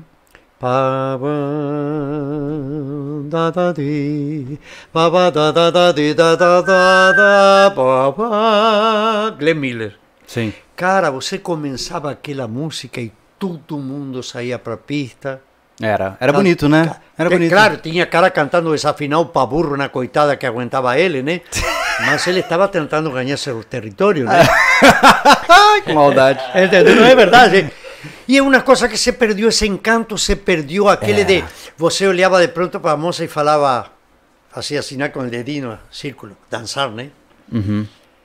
E ela levantava a cabeça, pedia autorização é para os legal? pais e você ia na mesa e tirava ela. Mas também tinha aquela chata que você fazia o dedinho com o dedo, com a mão, com o braço, com o pé. E ela falava, não. Mas é, esse romantismo ele se perdeu e hoje existe muito. Eu acho que a troca do romance se Mas tornou. veja bem, vou falar uma coisa que há muitos anos falou um grande músico, que não vou lembrar o nome, era, era americano. Mas vai lembrar. Los Estados Unidos separaram os casales para dançar, Uhum. para faturar muito mais com a juventude. Aí vem a época do twist, Elvis Presley e tudo aquilo. Aí, seja, hoje em dia, cara, para você dançar tem que ser um atleta, bicho. É verdade. Ou ter um acordo muito bom com uma funerária. Chegado o caso, não sai caro, já vai pagando por mês também. Ficou artístico, né? É. Claro. E, e, e é verdade isso. Eu vejo que. E é curioso você dizer isso, porque, por exemplo, minha esposa, pô, ela é de 98, né, gurizada? Né? Eu sou de 89, minha esposa. Minha esposa é de 98. Eu sou de 89, minha esposa é de 98. Temos, eh, não tenho 27 anos de diferença em relação à minha esposa, mas são 9 anos de diferença. E ela não sabe dançar a dois. Olha que curioso. Quando uma música romântica toca, e algumas vezes eu já até postei no meu Instagram isso. Eu chego pra Alexa e falo assim: Alexa, música romântica, por favor. E aí toca um jazz, alguma coisa que eu gosto, né? E quando eu chego pra dançar a dois com ela, Tá dura. ela não sabe o que fazer. E, e eu, eu percebo que isso é, é ao mesmo tempo que eu entendo que é parte da geração dela, ao mesmo tempo eu fico entristecido. Porque os momentos mais bonitos é quando você tá lado a lado com uma pessoa que você quer conhecer melhor, dançando, né? De forma coladinha. Não é uma Ah, música eu- romântica, é eu, bonito Eu vou isso. definir isso. Antigamente você juntava, Aham. juntava mesmo, É. cantava no ouvido, a roupa se gastava por fora. É verdade, é verdade, é verdade. Hoje em dia o cara que aqui gasta a roupa por dentro. É verdade. É a geração. Perdeu o encanto. Antes Eu peguei, eu peguei, eu Ah, peguei o finalzinho e da, veja- da- das discotecas com música coisa. lenta. E a mulher dança com o rapaz hoje em dia separado e não conhece a, a- a- o tamanho da personalidade dele. pa- pa- É, é, vamos deixar assim, vai, continua. Cara, eu- eu peguei o finalzinho das músicas lentas nas baladinhas, né? Eu pensando uma tristeza pra. Que não era. Enfim, eu achei perto mesmo e foi. É. Eu, eu, Tinha uma vergonha do capeta. né? eu não sei, eu particularmente, é, é, como eu disse, eu fui criado é, por estar. Pô, eu criei ou- ouvindo meus pais, meu pai principalmente, né? Meu pai, minha mãe sempre trabalhou muito fora e meu pai sempre trabalhou muito em casa. Então eu ouvia o meu pai tocando o dia inteiro. Eu conheço nota por nota de grande parte das músicas que ele toca hoje. E então assim, eu conheci de tudo que ele toca. Aí quando você me fala de uma música, sei lá, Júlio, você conhece Barão Vermelho? Não. E não, é- eu não falo isso com, com um aspecto elitista. É só um, um critério de cultura. Eu, cri- eu fui criado, entre aspas, numa bolha que me distanciou do mundo real brasileiro e eu cresci como um deslocado, cara. Porque eu não, eu não curtia o que o pessoal curtia. E aí. e- só que por outro lado, eu me sinto muito favorecido por isso. Porque hoje é, eu tenho certeza que a minha acuidade e velocidade de pensamento acontece porque eu sempre fiz questão de ouvir músicas que me desafiavam intelectualmente. Músicas que eu ouvia e falava assim. O que, que tá acontecendo? O que, que esse cara tá fazendo? Por que, que ele tá fazendo essa virada? Por que, que ele tá fazendo essa, essa mudança de tom? E, e isso sempre movimentava a minha cabeça. E, e tudo isso acontece porque meu pai, querendo ou não, ele dentro, especialmente na região ali de Mato Grosso do Sul, ele é a maior referência de conhecimento musical que eu conheço. De longe. Né? No, no mar de mediocridade em que nós estamos, o meu pai ele é o, o, o farol que evita que os navios naufraguem. Né? Então, é- é uma pena você ver o rumo que as coisas tomaram. É uma pena você ver que, por essas e outras, eu puxo o gancho do que nós falamos ontem. Por que, que eu neguei ir até a Globo? Porque ela é parte desse processo que destruiu pessoas como meu pai. Já parou pra pensar nisso? Que loucura? Olha, olha bem o que eu vou te falar. É, em, sim, sim, você está certo. A diferença foi marcada por um amigo meu que me falou uma coisa e me fez acordar. É, as pessoas de 30 anos de idade para cima que gostam do piano bar, da música mais calma, do bolero, do jazz lento, de um blue moon, de é, aquelas músicas tradicionais e tudo, de 40 anos para cima, né? Bebem pouco. O jovem bebe muito mais. Então, um cara coroa vai com a esposa, toma um whisky ela, outro ela, pronto, vamos jantar. O jovem hoje em dia vai na balada e toma 35 latas de cerveja. É, ele, é mais, ele é mais rentável, né? Exatamente, eu é que tal. Seria impresso- uma faturação. Deixa eu falar uma coisa é que. faturação. É, É. bom, é, eu, eu, né, eu tô- fiz 41 agora em abril. Então eu passei por muitas transformações e eu não fui um cara da noite, tá? Espera, caiu uma carta aí. Caiu uma carta de 12. que é 12? Mais 12? Eu, fui- eu saí muito pouco, eu conheço. Eu não conheço nenhuma balada de longe, assim. Eu digo balada as, as discotecas mais agitadas e tudo mais. Eu não fui muito de bar, eu fui um cara muito aquado, né? Porque eu tive muito relacionamento durante a vida e relacionamento Sim, sim. Nos, nos reprime mais a socializar fora, né? Ah, mas eu, eu, eu, eu tenho amigos que ainda estão na pegada, ainda eu fico impressionado. Eu já fui a alguns, né? Eu tive alguns espaços no meio da história aí, que eu consegui alguns lugares, alguns bares e tudo mais. Eu fico impressionado como bebem. Como conseguem beber tanto? Mas, é, mas o Tanto, Anderson, Tanto, tanto. pensa comigo. Sabe, tá assim, ó, é, em quatro amigos, numa. numa sim, sim, numa, numa, numa choperia. Sim. E mandar vir, tipo, 10 torres de shopping. Sim, sim, sim. Mas, Como Ander- mas, entra Anderson, tanta o problema é que pra você tem não só, obviamente, a tolerância biológica ao álcool, como também ah, um estímulo de, de ego para isso. Ou seja, quanto mais você bebe, mais forte você é. E aí, muitas vezes, você tem músicas... Por exemplo, por que que eu, eu, eu regurgito quando eu ouço falar sobre sertanejo universitário? Porque, primeiro, simplicidade instrumental grotesca. Não é né? sertanejo. É, meu pai, meu pai nem precisa falar, mentira, é meu pai nem mentira. precisa se comprometer. É uma porcaria. É, porque o seu né? tá, no berço do sertanejo lá, Cara, né? eu, É. eu conheci o começo de Chitãozinho e Chororó. Mas- Chegavam em Campo Grande. A primeira vez que, eh, que eles chegaram foi lá por 1982, 81. Teve um festival de la canção que se fez no Estádio Morenón. E eles vieram contratados por um amigo que era um jornalista chamado Augusto Gamba. E eles viram aquele terninho que se comprava lá na 26 de março, em São Paulo, apertadinho, tudo, pararam num pensionato. cabelo pararam no- arrepiado no e Hotel Campo comprido. Grande. Anos depois aparecem os caras com tudo. Mas ele cantava muito bem. Verdadeiro sertanejo para mim. Me perdoem, por favor, tá? Não, pai, mas é Mas Pena Branca e Chavantinho, e vamos buscando Tony para trás. Kitinoco e assim Falam vai. das é. costumes do folclore Brasil, que também se está É. perdendo. Porque o, o sertanejo... Naquela época não tinha a caminhonete esperando na porta, eh, a menina esperando lavada, não tinha isso. Era aquilo. Mas, o pai, o que mais me preocupa não é nem a simplicidade instrumental. Eu- existem músicas de balada. Sim. Que faz o tuts-tuts, o cara dança, fica feliz e vai embora pra casa. perde um costume o folclórico do problema, o problema é a implem- implementação cultural. Exato. Ah, eu fui traído, a minha mulher me rejeitou, eu vou encher a cara pra esquecer. Meu irmão, isso não é saudável. Não é socialmente saudável você propagar um estilo de música que diz que você tem que beber pra esquecer, que você é um corno, que você é o perdedor, que vo... isso é uma cultura pra destruir o espírito guerreiro daqueles homens, poucos homens que restam na sociedade. O cara, ah, eu terminei, eu vou beber. Para de ser fraco. Para de ser um porcaria. Se você foi rejeitado, se estruture como homem mais forte e reconquiste. Ele não, enrique, ele não enriquece. Sabe o que acontece? Ele não enriquece a cultura, mas enriquece o dono do bar. É verdade. Aí, ó. As Sentido financeiro. Tiago, fala aí. Eu tô vendo que você tá. As tem alguma minhas coisa. aí. garrafas estão cheias em casa. Manda aí. Ah, o Gabriel Latini. Júlio teve, o Júlio teve uma infância parecida com a minha. Minha mãe é professora de piano e escutava ela ensinando a tarde toda. Não toco nenhum instrumento, mas sei quando alguém toca a nota errada. Isso mesmo. Eu sou um péssimo. E eu, quando eu digo péssimo, assim, ó, de mão cheia, eu sou um péssimo instrumentista. Eu fiz violão clássico, eu fiz violão popular, eu fiz aula de guitarra. Eu sou péssimo em todos os instrumentos. Eu toco pra enganar o bêbado. É isso. É isso que eu sei. Eu sou o cara que engana o bêbado da balada. Agora, o cara que tá são, ele já fala assim, ih, rapaz, tá errando muito. É isso.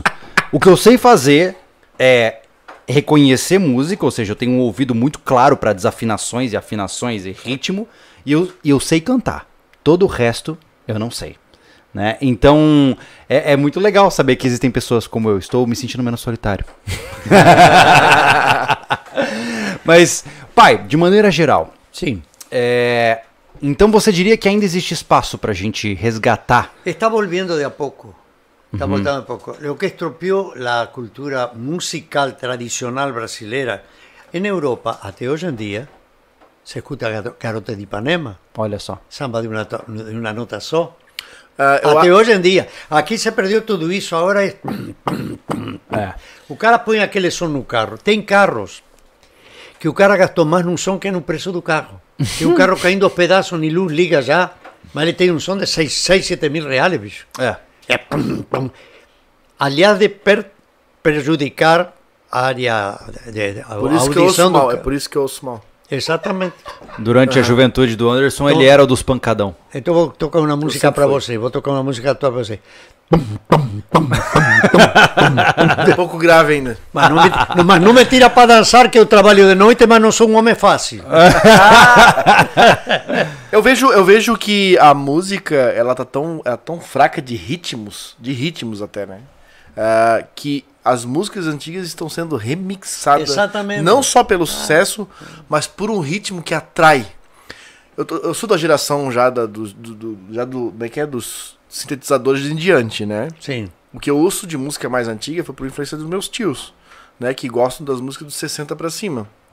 Sempre que na casa do meu padrinho, do meu, de outros tios meus, até dos irmãos da minha mãe, que né, na época eram jo- jovens, quando eu era um guri pequeno, eu via aquilo o tempo inteiro na casa deles, né? Que eles eram adolescentes, como eu já fui um dia, e querendo arregaçar a caixa de som. E, e, e, e- eu vejo que hoje, por exemplo, as batidas. Eu, vou- eu, eu tô falando. Vocês são, são músicos. Eu tô falando do que agrada o ouvido. Não, claro, né? claro. sim. Sem entender, na ignorância. É uma na batida, ignorância. O cara que curte a música. Eu acho que tem músicas é, é, antigas que. Nossa, que ritmo bacana. Aquele ritmo te contagia. E por isso que eu digo, as músicas estão voltando. Isso eu tô dizendo em, em- em bandas de metal, e DJs que fazem música Sim. eletrônica. Até um, um- um- uma música mais loudzinha, mais calminha, tipo, tipo um jazzinho. mas o- Com os ritmos antigos. Ô, Anderson, Mas o quê? te falava. Porque ela em qualquer ritmo, seja no metal. Pô, que música gostosa é essa, né? Veja bem, Tá, tava na música, veio, primeiro já vieram nos anos 60, 70, 80, tá, tá.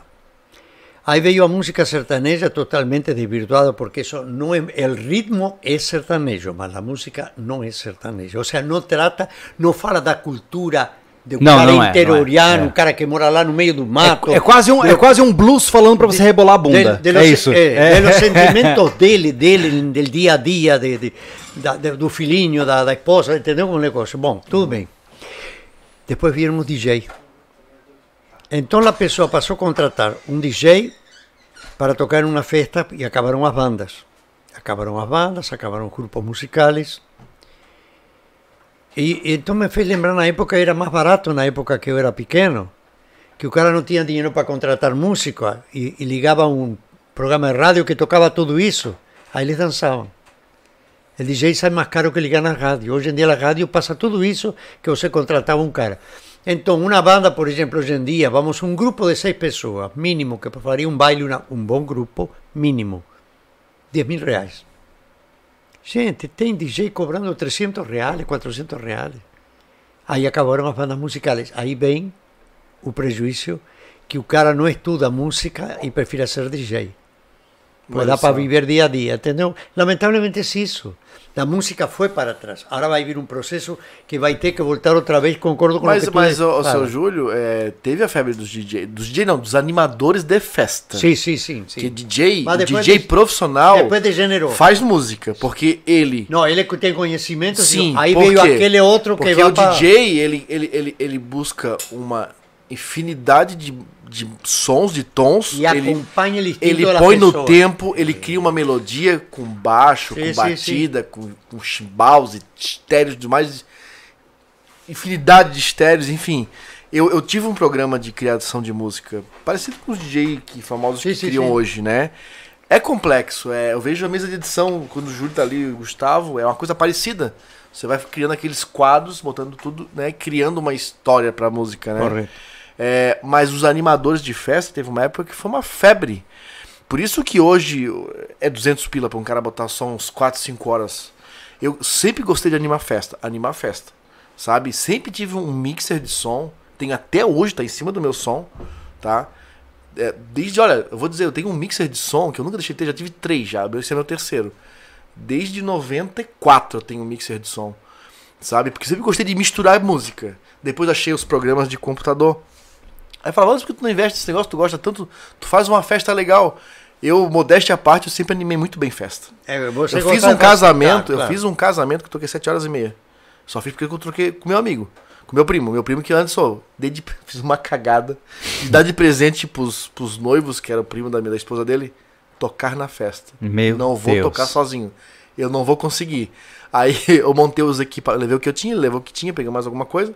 Eu montei o meu setup com o meu computador, ele montou Correto. dele. Então cada um tocava quatro músicas e aí a gente conseguiu variar. Olha, tocamos muito. Por que tu nunca investiu nisso? Cara, porque nessa época tava tipo. Sim, não, foi uma onda. Era um né? balaio. Veio, veio tudo É. de uma vez. Eu não claro. vou gastar porque é caro equipamento. Se você só é músico, sabe que é caro qualquer amplificador, caixa de som, né? É caro demais pra se ganhar tão pouco. Sim, mas É. aí eu con- concordo contigo por um fato muito simples. É, por que, que o DJ evolu- eh, foi avançando e crescendo tanto? Porque os sucessos que as gravadoras começaram a soltar no mercado eram um atrás do outro. Uma banda não tem tempo de ensaiar todos os dias Não. cada sucesso que ia saindo. Não. E qual era o problema que nós tínhamos com Kelvin, com, com, com tua mãe, com minha esposa? Tínhamos um problema. Aparecia uma música nova de Ivete Sangalo na segunda-feira, na quinta. Na sexta nós tínhamos um evento. Eu fazia arranjo essa mesma noite, às vezes até de madrugada ficávamos, ensaiávamos, para... Pra aquela música. porque nós chegávamos à festa e no meio que começávamos a tocar música da Bahia, toca essa nova da Ivete Sangalo. É, Pronto, e você é. tinha que tocar, porque senão, para a próxima festa o cara não te contratava. É uma coisa muito, muito complicada Claro, e o claro. ritmo acelerou de maneira geral. Mas eu digo o seguinte, é, isso não é, cara, de maneira nenhuma é querer defender elitismo ou falar que ai, superioridade, nem nada. Não, não, não, nenhuma. não, não, não. É, Ah, é- é- é cultura musical. É, é isso. Cultura Cara, musical. O, mundo da música ele é tão fascinante que conforme você vai entendendo de teoria musical, vai entendendo de. Quando você vai se aprofundando nesse mundo, você vai lentamente conhecer um universo que é muito distante do seu. Quando você vê um prodígio tocando Paganini número 9, você, você quando você compreende as variações do que aquele cara tá fazendo, você fica abismado com o que você tá vendo. Você consegue compreender um novo nível de existência de performance humana. Coisa que quem não, vai, não, não, não observa esses pequenos detalhes e as pequenas execuções passa em branco na vida. E eu acho uma grande pena, porque a música é uma. Hoje é um instrumento vulgarizado. E poderia ser muito melhor. Mas porque, entendeu? porque reditúa bom benefício para as gravadoras. Voltamos sempre É ao porque início dá mais dinheiro. conversa. É. Claro, claro. Ah, Tiago, diz aí, manda aí. O Maxwell Júnior falou: Aí, Júlio, se ficar que nem teu pai mais velho, vai ficar bem, hein? Coroa tá 100%. Falou isso? Ah, um rapaz aí que doeu. Com que é o Maxwell? é Maxwell isso? Júnior. Tá, legal. Rapaz. Ó, imagina. Muito obrigado, Tá com muito 80, obrigado. 80, né, seu Júlio? Sim, senhor. Tá lembrando o nome, eh, e é uma época bonita que lembra, fala do nome da pessoa pelos, com sobrenome, né? É. Hoje ninguém mais Obrigado, conhece obrigado. ninguém por sobrenome. Eu acho bonito isso. Ah, Deus me deu esse privilégio. Eu acostumo falar uma coisa que é a seguinte, veja bem.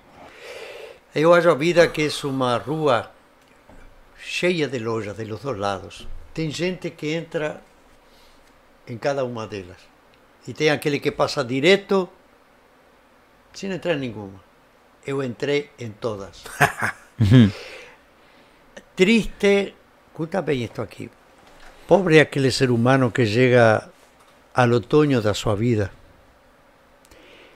e não tem o travesse- travesseiro das lembranças para encostar a cabeça. Meu travesseiro é enorme, graças a Deus. Mandou bem. Eita, pega. E aí, que Mandou mais? Me conta, Thiago. Vamos lá.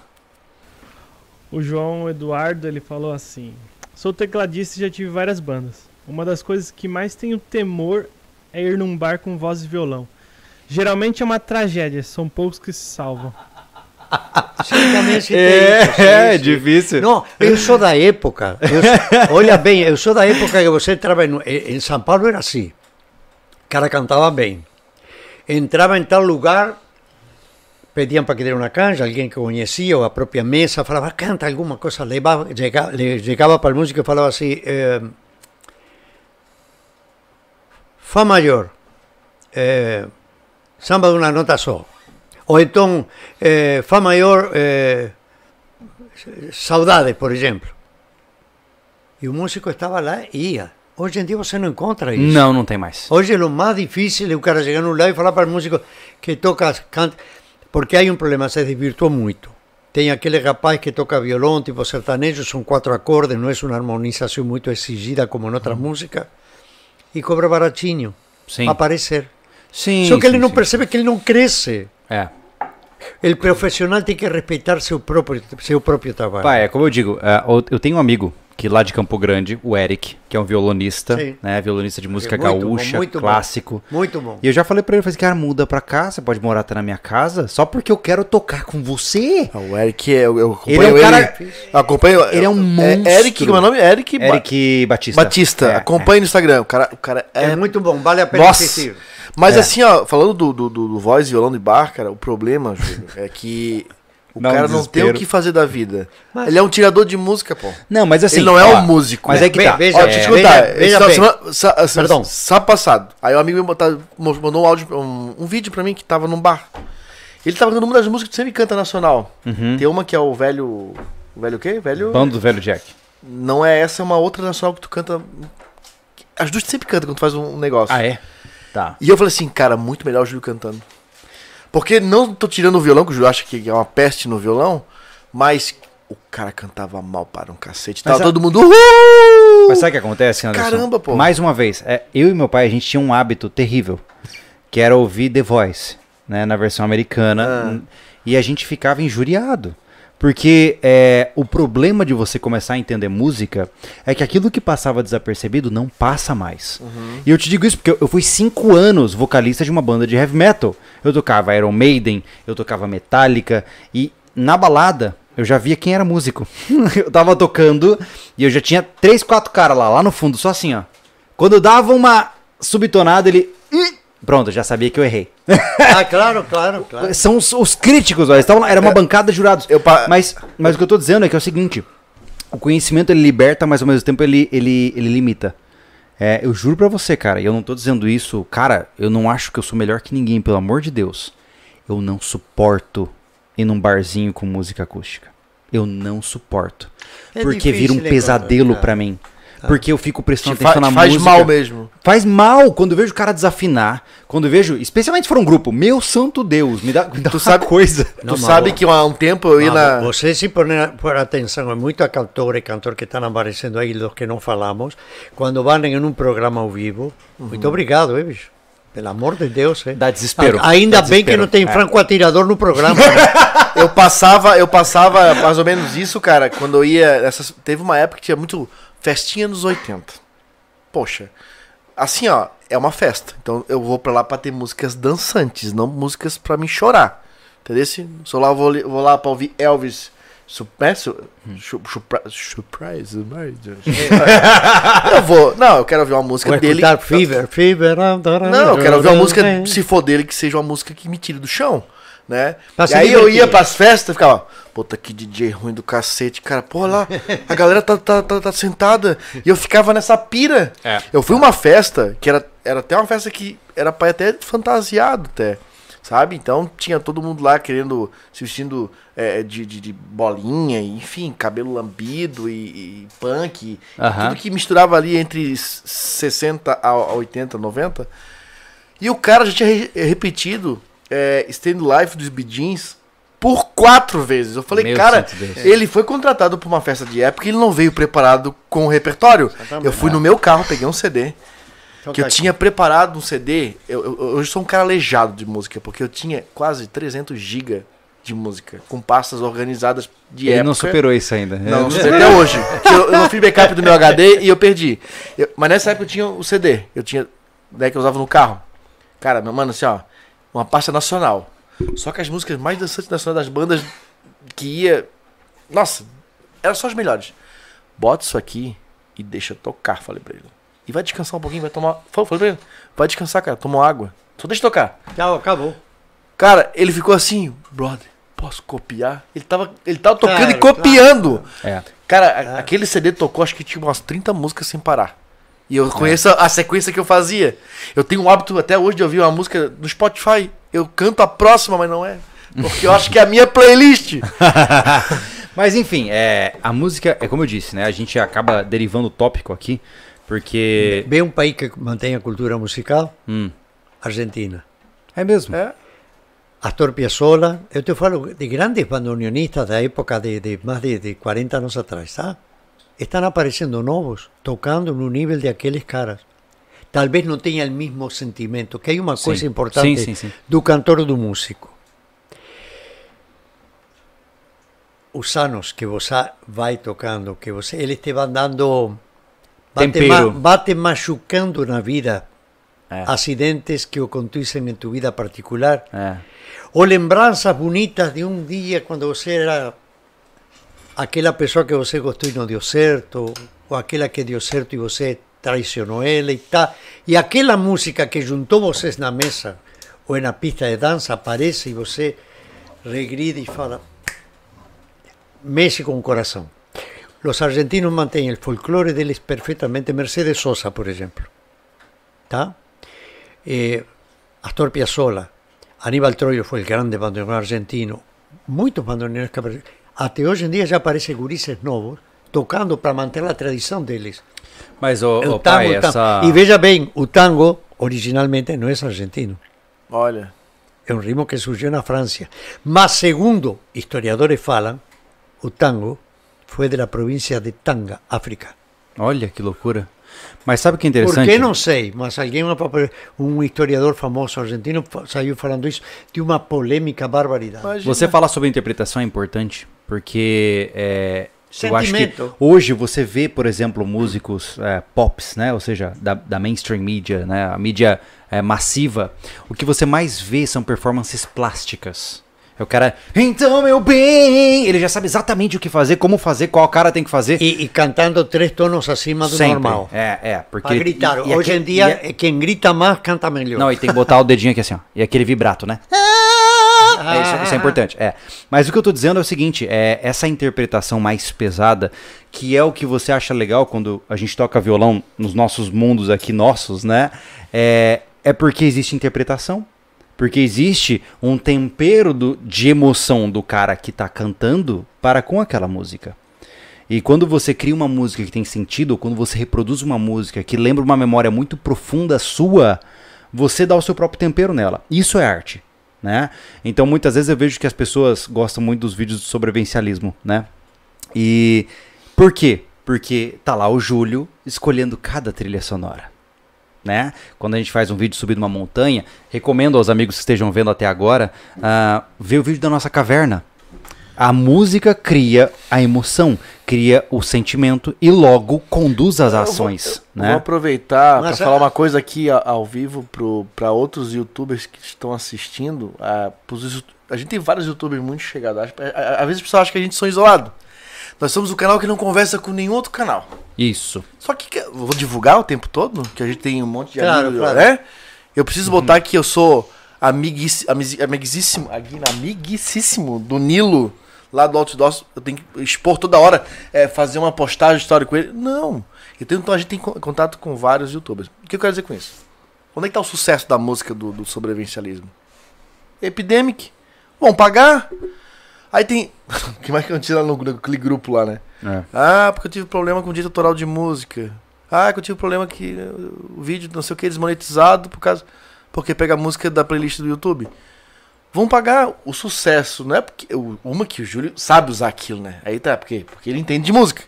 Ele sabe dar a emoção pros vídeos, né? É, é, é, se é um vídeo de aventura, se é um vídeo de ação, se é um drama, se é um, um, um vídeo como foi ontem, né? Mas não teve Claro, música. claro. Mas tivesse que botar, ele sabia a música certinha que ia dar muito mais impacto pra quem tá assistindo. Isso é uma coisa que é do Júlio. Essa que é a grande Nós sacada, tivemos, Anderson. É, Teve é, música. Esse, esse Teve música. Você não percebeu porque ela foi perfeita. Nossa! Mas eu tava tão focado, tava Depois falando. não já fecha o canal e vamos embora. Mas essa que é a beleza do negócio. A música, quando feita da maneira excelente, ela não é percebida. A porque gente- ela é uma condutora de emoções. Nós já. Entendeu? te- ah, o problema da edição do sobrevivencialismo sair de dentro do sobrevivencialismo era justamente a música. Já tentamos isso, a edição ficou boa Muito demais. La música Mas a música não dava a emoção que o sobrevivencialismo tem- sempre Olha. tentou colocar. Olha, É verdade. eh, pulando de, um, de uma coisa para outra. Mas só pra, pra resumir, isso, o pessoal aí que assiste, que seja qualquer canal de YouTube, o sucesso das músicas é porque a gente paga mensalmente o Epidemic. Epidemic que- Sound é o nome. Epidemic Sound, É. que tem uma tonelada infinita É. de Claro. música. Hoje em dia, pai, é fantástico. Depois eu vou te mostrar. Funciona assim, por exemplo, eu quero uma música é, com uma tendência country que estimula sentimentos de nostalgia. Para que não seja repetitiva, Num aquela que todo pace, mundo toca. é, por exemplo, num pace de 70 BPM com energia média. O site me dá isso. Entendeu? Ah, eu quero uma música Sim, sim, que sim, inspira sentimentos de heroísmo, que vai fazer uma construção de aumento rítmico para causar um impacto no final. O site me dá isso. Mas é o que eu Entendeu? falo no caso de los teclados. Uhum. ¿Qué es lo que acabó con los teclados y los programas de você ter teu estudio de, televi- eh, de grabación en casa? Los teclados. Ele tem todo, todos los instrumentos, todos los ritmos. É. Las bandas acabaram. La música, ella influencia muito. Tinha um grande cantor argentino chamava Alberto Cortés. Una de las músicas más lindas que escuché en mi vida y cada vez que yo lembro de él, lembro de los amigos que se fueron, están en el andar de cima. Alberto Cortés hizo una música que decía, cuando un amigo se va, queda un espacio vacío que no lo puede llenar la llegada de otro amigo. Esa fue la primera música que yo canté acompañado por un guitarrista que ya también volvió a la, a la patria espiritual que se llamaba Ricardo Sorondo, de un programa de Raúl Gil, y eso fue lo que, porque tenía fallecido un jury, 1973, 74 fue. Y eso fue lo que definió el dono da churrasqueria argentina, me llamaba para ir a tocar en un, Olha só. en un restaurante. dele. Olha só. Tiago, me diz aí, o que, que nós temos? Como é que tá? A gente tá com 625 pessoas no, ao vivo. 630 agora. Falando de música, né? Não estamos nem mais falando do meu pai. Vamos lá de música. Vai lá, É, conta tão aí pra gente. Culturalizado musicalmente aí, ó. Conta aí pra gente. Vai lá, manda bala. É aqui o Reinaldo Damascena. Seu Júlio, co- com orgulho do filho, é visível ver a sua sensação de dever cumprido. Obrigado, Júlio. Você transformou minha vida de maneira. Desculpa. Você transformou muito minha maneira de ver a vida. Fico feliz. É bom saber que a gente tá influenciando e bom saber que a gente tá fazendo o possível, né? Essa é a melhor parte, né? que mais? O João Eduardo. Tá, mas e aí? Não vai ter música? Dupla Júlio e Júlio?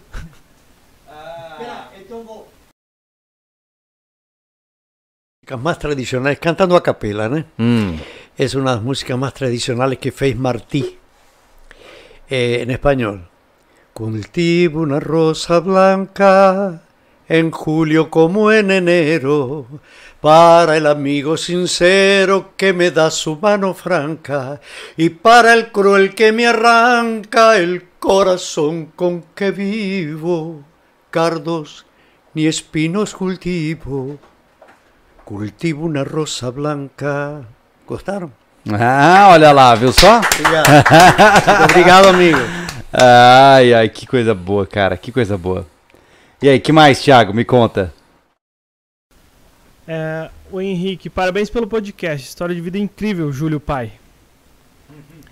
Teve uma pessoa aqui no chat, ela falou uma. Eu tô tentando achar, porque o chat é difícil, por isso que a gente te- prioriza o super chat, né? Ele falou um negócio bem legal que sumiu. Aqui.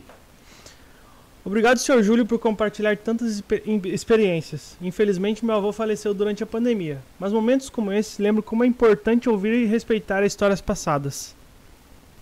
É verdade? É verdade? Nossa. Porque, querendo ou não, é, essas janelas para tempos passados, elas vão se fechando, né? E, por exemplo, eu não sei como é viver na década de 60 e 70. Então eu preciso perguntar pro meu pai como é isso, porque uma vez que ele não estar mais aqui, porque evidentemente um dia ele não estará, assim como, como eu também não estarei, é, isso não tem mais acesso. Né? Então é muito importante que a gente valorize. Cara, a nossa cultura atual ela é muito cruel com quem tem mais idade. Né? Porque geralmente o que, o que o pessoal pensa? Ah, o cara tem que ter força produtiva. O que é uma mentira. Né? O que ele tem que ter é experiência de vida. Né? Quando você tem a oportunidade. E quando eu digo, cara, vai pra praça da sua cidade Claro. e vai ouvir os velhinhos de 90 anos de idade. Vai ouvir, ah, bom, agora na pandemia não tem, né? Mas vai lá, interaja com pessoas de idade porque elas conhecem mundos que você não fez parte. Mas curiosamente, foram os mundos que construíram as circunstâncias em que você nasceu. Não só isso, né, Júlio? Elas que vão te você contar a tava- história, elas vão te É. contar a história sem filtro. Y Entendeu? una cosa importantísima. Esta pandemia no veio inutilmente. Nada acontece por acaso. Uhum. Vai mudar muito a história do mundo em geral. Vai mudar o comportamento de seres humanos. Vai unir ou separar famílias. E vai, vai haver uma mudança tão grande. Já foi ocasionada essa através de outros vírus, de guerras mundiais e de outros processos milenares atrás também. E isso vai marcar um novo rumo para tudo, para tudo. Oxalá que isso seja para conscientizar as pessoas de duas coisas. Os políticos, primeiro a saúde do povo, depois os mundiais de futebol e Olimpíadas. Hum. E a segunda, ame más los seres que le rodean, que le abrazan con amor y no con intereses escusos. É verdade? El ser humano. E outra coisa, meu querido amigo, viva cada segundo e cada minuto como se fosse o último, porque um dia você acerta. É verdade, é verdade. Ah, alguma outra pontuação, Anderson Machado? Podemos ir levemente se encerrando? Pode. Então, tá bom. Tô aqui só de Ah. ouvinte hoje. É bom ouvir história. É muito bom. Né? Nossa, tô aqui. É, o pessoal cara. pode ver o meu pai tocando, né? Pai, você apesar, é, muita gente acha que todo velho é tapado, não sabe mexer no computador. Você, que você falou, filho? Que é, que é, que é, que é, que é, que é, tá falando? você dá show na interwebs. meu pai tem blog, Meu pai tem Facebook. Meu pai ah, tá presente. Ele tem até canal de YouTube. É fraco. Então, ah, vocês podem procurar. Provavelmente vocês vão encontrar alguma coisa minha também nesse processo. Procurem por Júlio Cheda no YouTube. E, e então né? você está encerrando, eu vou falar só uma vez que eu falei para meu avô, era bem velhinho meu avô, né? E eu estava com um amiguinho meu, eu tinha meus 7, 8 anos de idade, né? E eu falei para meu amiguinho assim, olha, vamos ver meu avô, ele imita um lobo, nossa, imita um lobo fabuloso, quer ver? O amiguinho falou, não acredito, não acredito. Eu falei, vem comigo. Chegamos lá e meu avô, bem velhinho, estava lá. Falei, vô, há quanto tempo que o senhor não transa com a avó? Ele falou,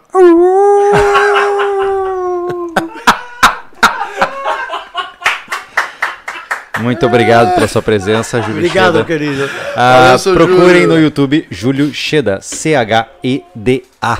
Ah, é o meu sobrenome também. É, Obrigado. Então, se você vai encontrar Júlio Cheda pai, Júlio Cheda É um filho, show à parte, né? vale a pena. Meu pai é um monstro no piano, é um orgulho tê-lo como um pai, é um orgulho tê-lo aqui nesse momento para presenciar esse Muito momento tão obrigado, legal do sobrevivencialismo, né? obrigado, obrigado. E lembrando para vocês que os pontos altos das nossas conversas estão sempre disponíveis no Sobrecast Cortes, ou seja, no Sobrecortes, onde lá você pode encontrar todos os podcasts, olha, cortes do Sobrecast, só jogar no YouTube, você vai ver todos os pontos altos das diferentes conversas que nós tivemos aqui. Você precisa falar alguma coisa? Não, não tô te entendendo, pode falar. O que que é? Vocês podem cantar um pouquinho que seja os dois juntos? Cantar junto? Um pouquinho só. Mas até a gente, a, a gente Mas pode... uma live vai ser? A gente, po- a gente pode organizar, né, pai, pra gente cantar juntos ah, num local apropriado. Ah, é né? verdade. Ah, hora ou outra eu faço lives ah, musicais no meu canal pessoal, que é o Júlio Lobo. E eu sempre deleto porque dá direitos autorais. Mas a gente pode. Que tal? Ah, não, não, temos vamos alugar um nós teclado? Temos, nós temos um vídeo que gravamos juntos. Temos, temos. Temos um procurem, eu não sei se está disponível, Moon River, Júlio Cheda. Tá? Ah, se você puder procurar aí, Gustavo, dá uma olhadinha pra mim se você encontra em Isso, tempo real. que sim, me parece que sim. É, Moon Moon River, River, M-O-O-N. Mon, Lua. R-I-V-E-R. Moon River. É, Júlio Cheda escreva. Porque aí você vai encontrar, provavelmente, o vídeo meu e do papai não está disponível. Eu vou fazer o seguinte, terminando esta live, eu vou deixar ele disponível para vocês conferirem. Prometo, tá bom? Ok. Ah, mais alguma coisa? Mais um superchat que você queira ler aí, meu caro? Aqui, é, o Júnior Desbravador, amigo nosso aí. Boa noite, sabe as palavras do seu Júlio. Abraço, já tive a honra de conhecê-lo. E o Henrique Alves, seu Júlio, na sua opinião, qual foi a sua aventura mais intensa? Mais intensa, pai. Aventura mais intensa. É. Ai, cara, agora fica meio difícil. Mais difícil que bater palmas com as nádegas. é que eu vivi a vida tão depressa. Ai, meu Deus. Eu vivi a vida tão depressa, gente. Eu tive a sorte. Eu, eu- sou um homem que sou- me sinto muito feliz. Muito feliz porque tenho uma família que amo. E todas aquelas pessoas que passaram por minha vida e aqueles que já não estão aqui, todos, lembro de cada um deles com muito carinho, com muito amor. Mas assim uma aventura intensa, intensa, intensa, qual poderia ser? Já sei qual é. El dia de las mães, dar um beijo na minha sogra. É, isso é realmente difícil. Você é mais velho que sua sogra. Não, olha só. Você é mais velho que fato me- curioso, Fala, tá? fala. Meu vô, por parte de mãe, ele tem. 80, 81. É mais velho que eu. Ele tem cinco meses mais velho do que meu pai. Tem noção disso? Que meu vô, por parte de mãe, e meu pai têm a mesma idade. Certo. Isso é um, isso é um, Agora é um você, bug na Matrix. agora você Não, imagina, E a minha Machado. sogra me tem que chamar de senhor, não me pode chamar de filho. Mas agora você imagina quando meu pai chegou na casa dos meus avós é, para se apresentar como. O que, que a, a dona Lúcia falou? A dona Luzia. A minha sogra querida, não, eu amo eles, sinceramente amo eles. Mas eh, ela falou assim para Kelvin: Você procurou outro pai?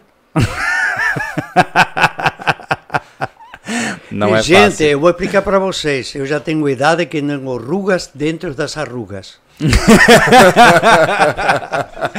Bom, vamos fazer o seguinte, pai, vamos deixar pré-combinado, tá? A gente provavelmente vai falhar miseravelmente, mas faremos uma live musical juntos, improvisada, aqui no final de semana, lá no Júlio Lobo, no sábado à Ok, noite. Com muito Fechou? prazer, faremos. Então tá bom.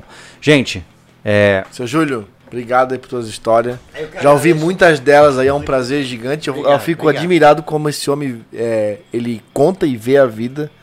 É um exemplo. Muito obrigado. gente, é muito ele já é um fácil. exemplo entre nós aqui da equipe. É, é como eu digo, é muito fácil você envelhecer amargurado. É muito fácil você ficar velho e começar a achar que o mundo é ruim, que tudo não presta. E todos os dias de manhã receber um áudio do meu pai: Bom dia, filho querido! Cara, Cara, isso é fantástico. é. Você, Porque. antes de, de- de se lamentar tanto da vida, Uhum. alguém em algum lugar, talvez abandonado no hospital, daria qualquer coisa no mundo por ter o problema que você fez na sua cabeça. É isso aí. Uma boa noite pra vocês, um bom descanso. Obrigado pela presença. Nos Boa noite, vemos povo. muito Ó. em breve. Boa noite, Valeu. gente linda.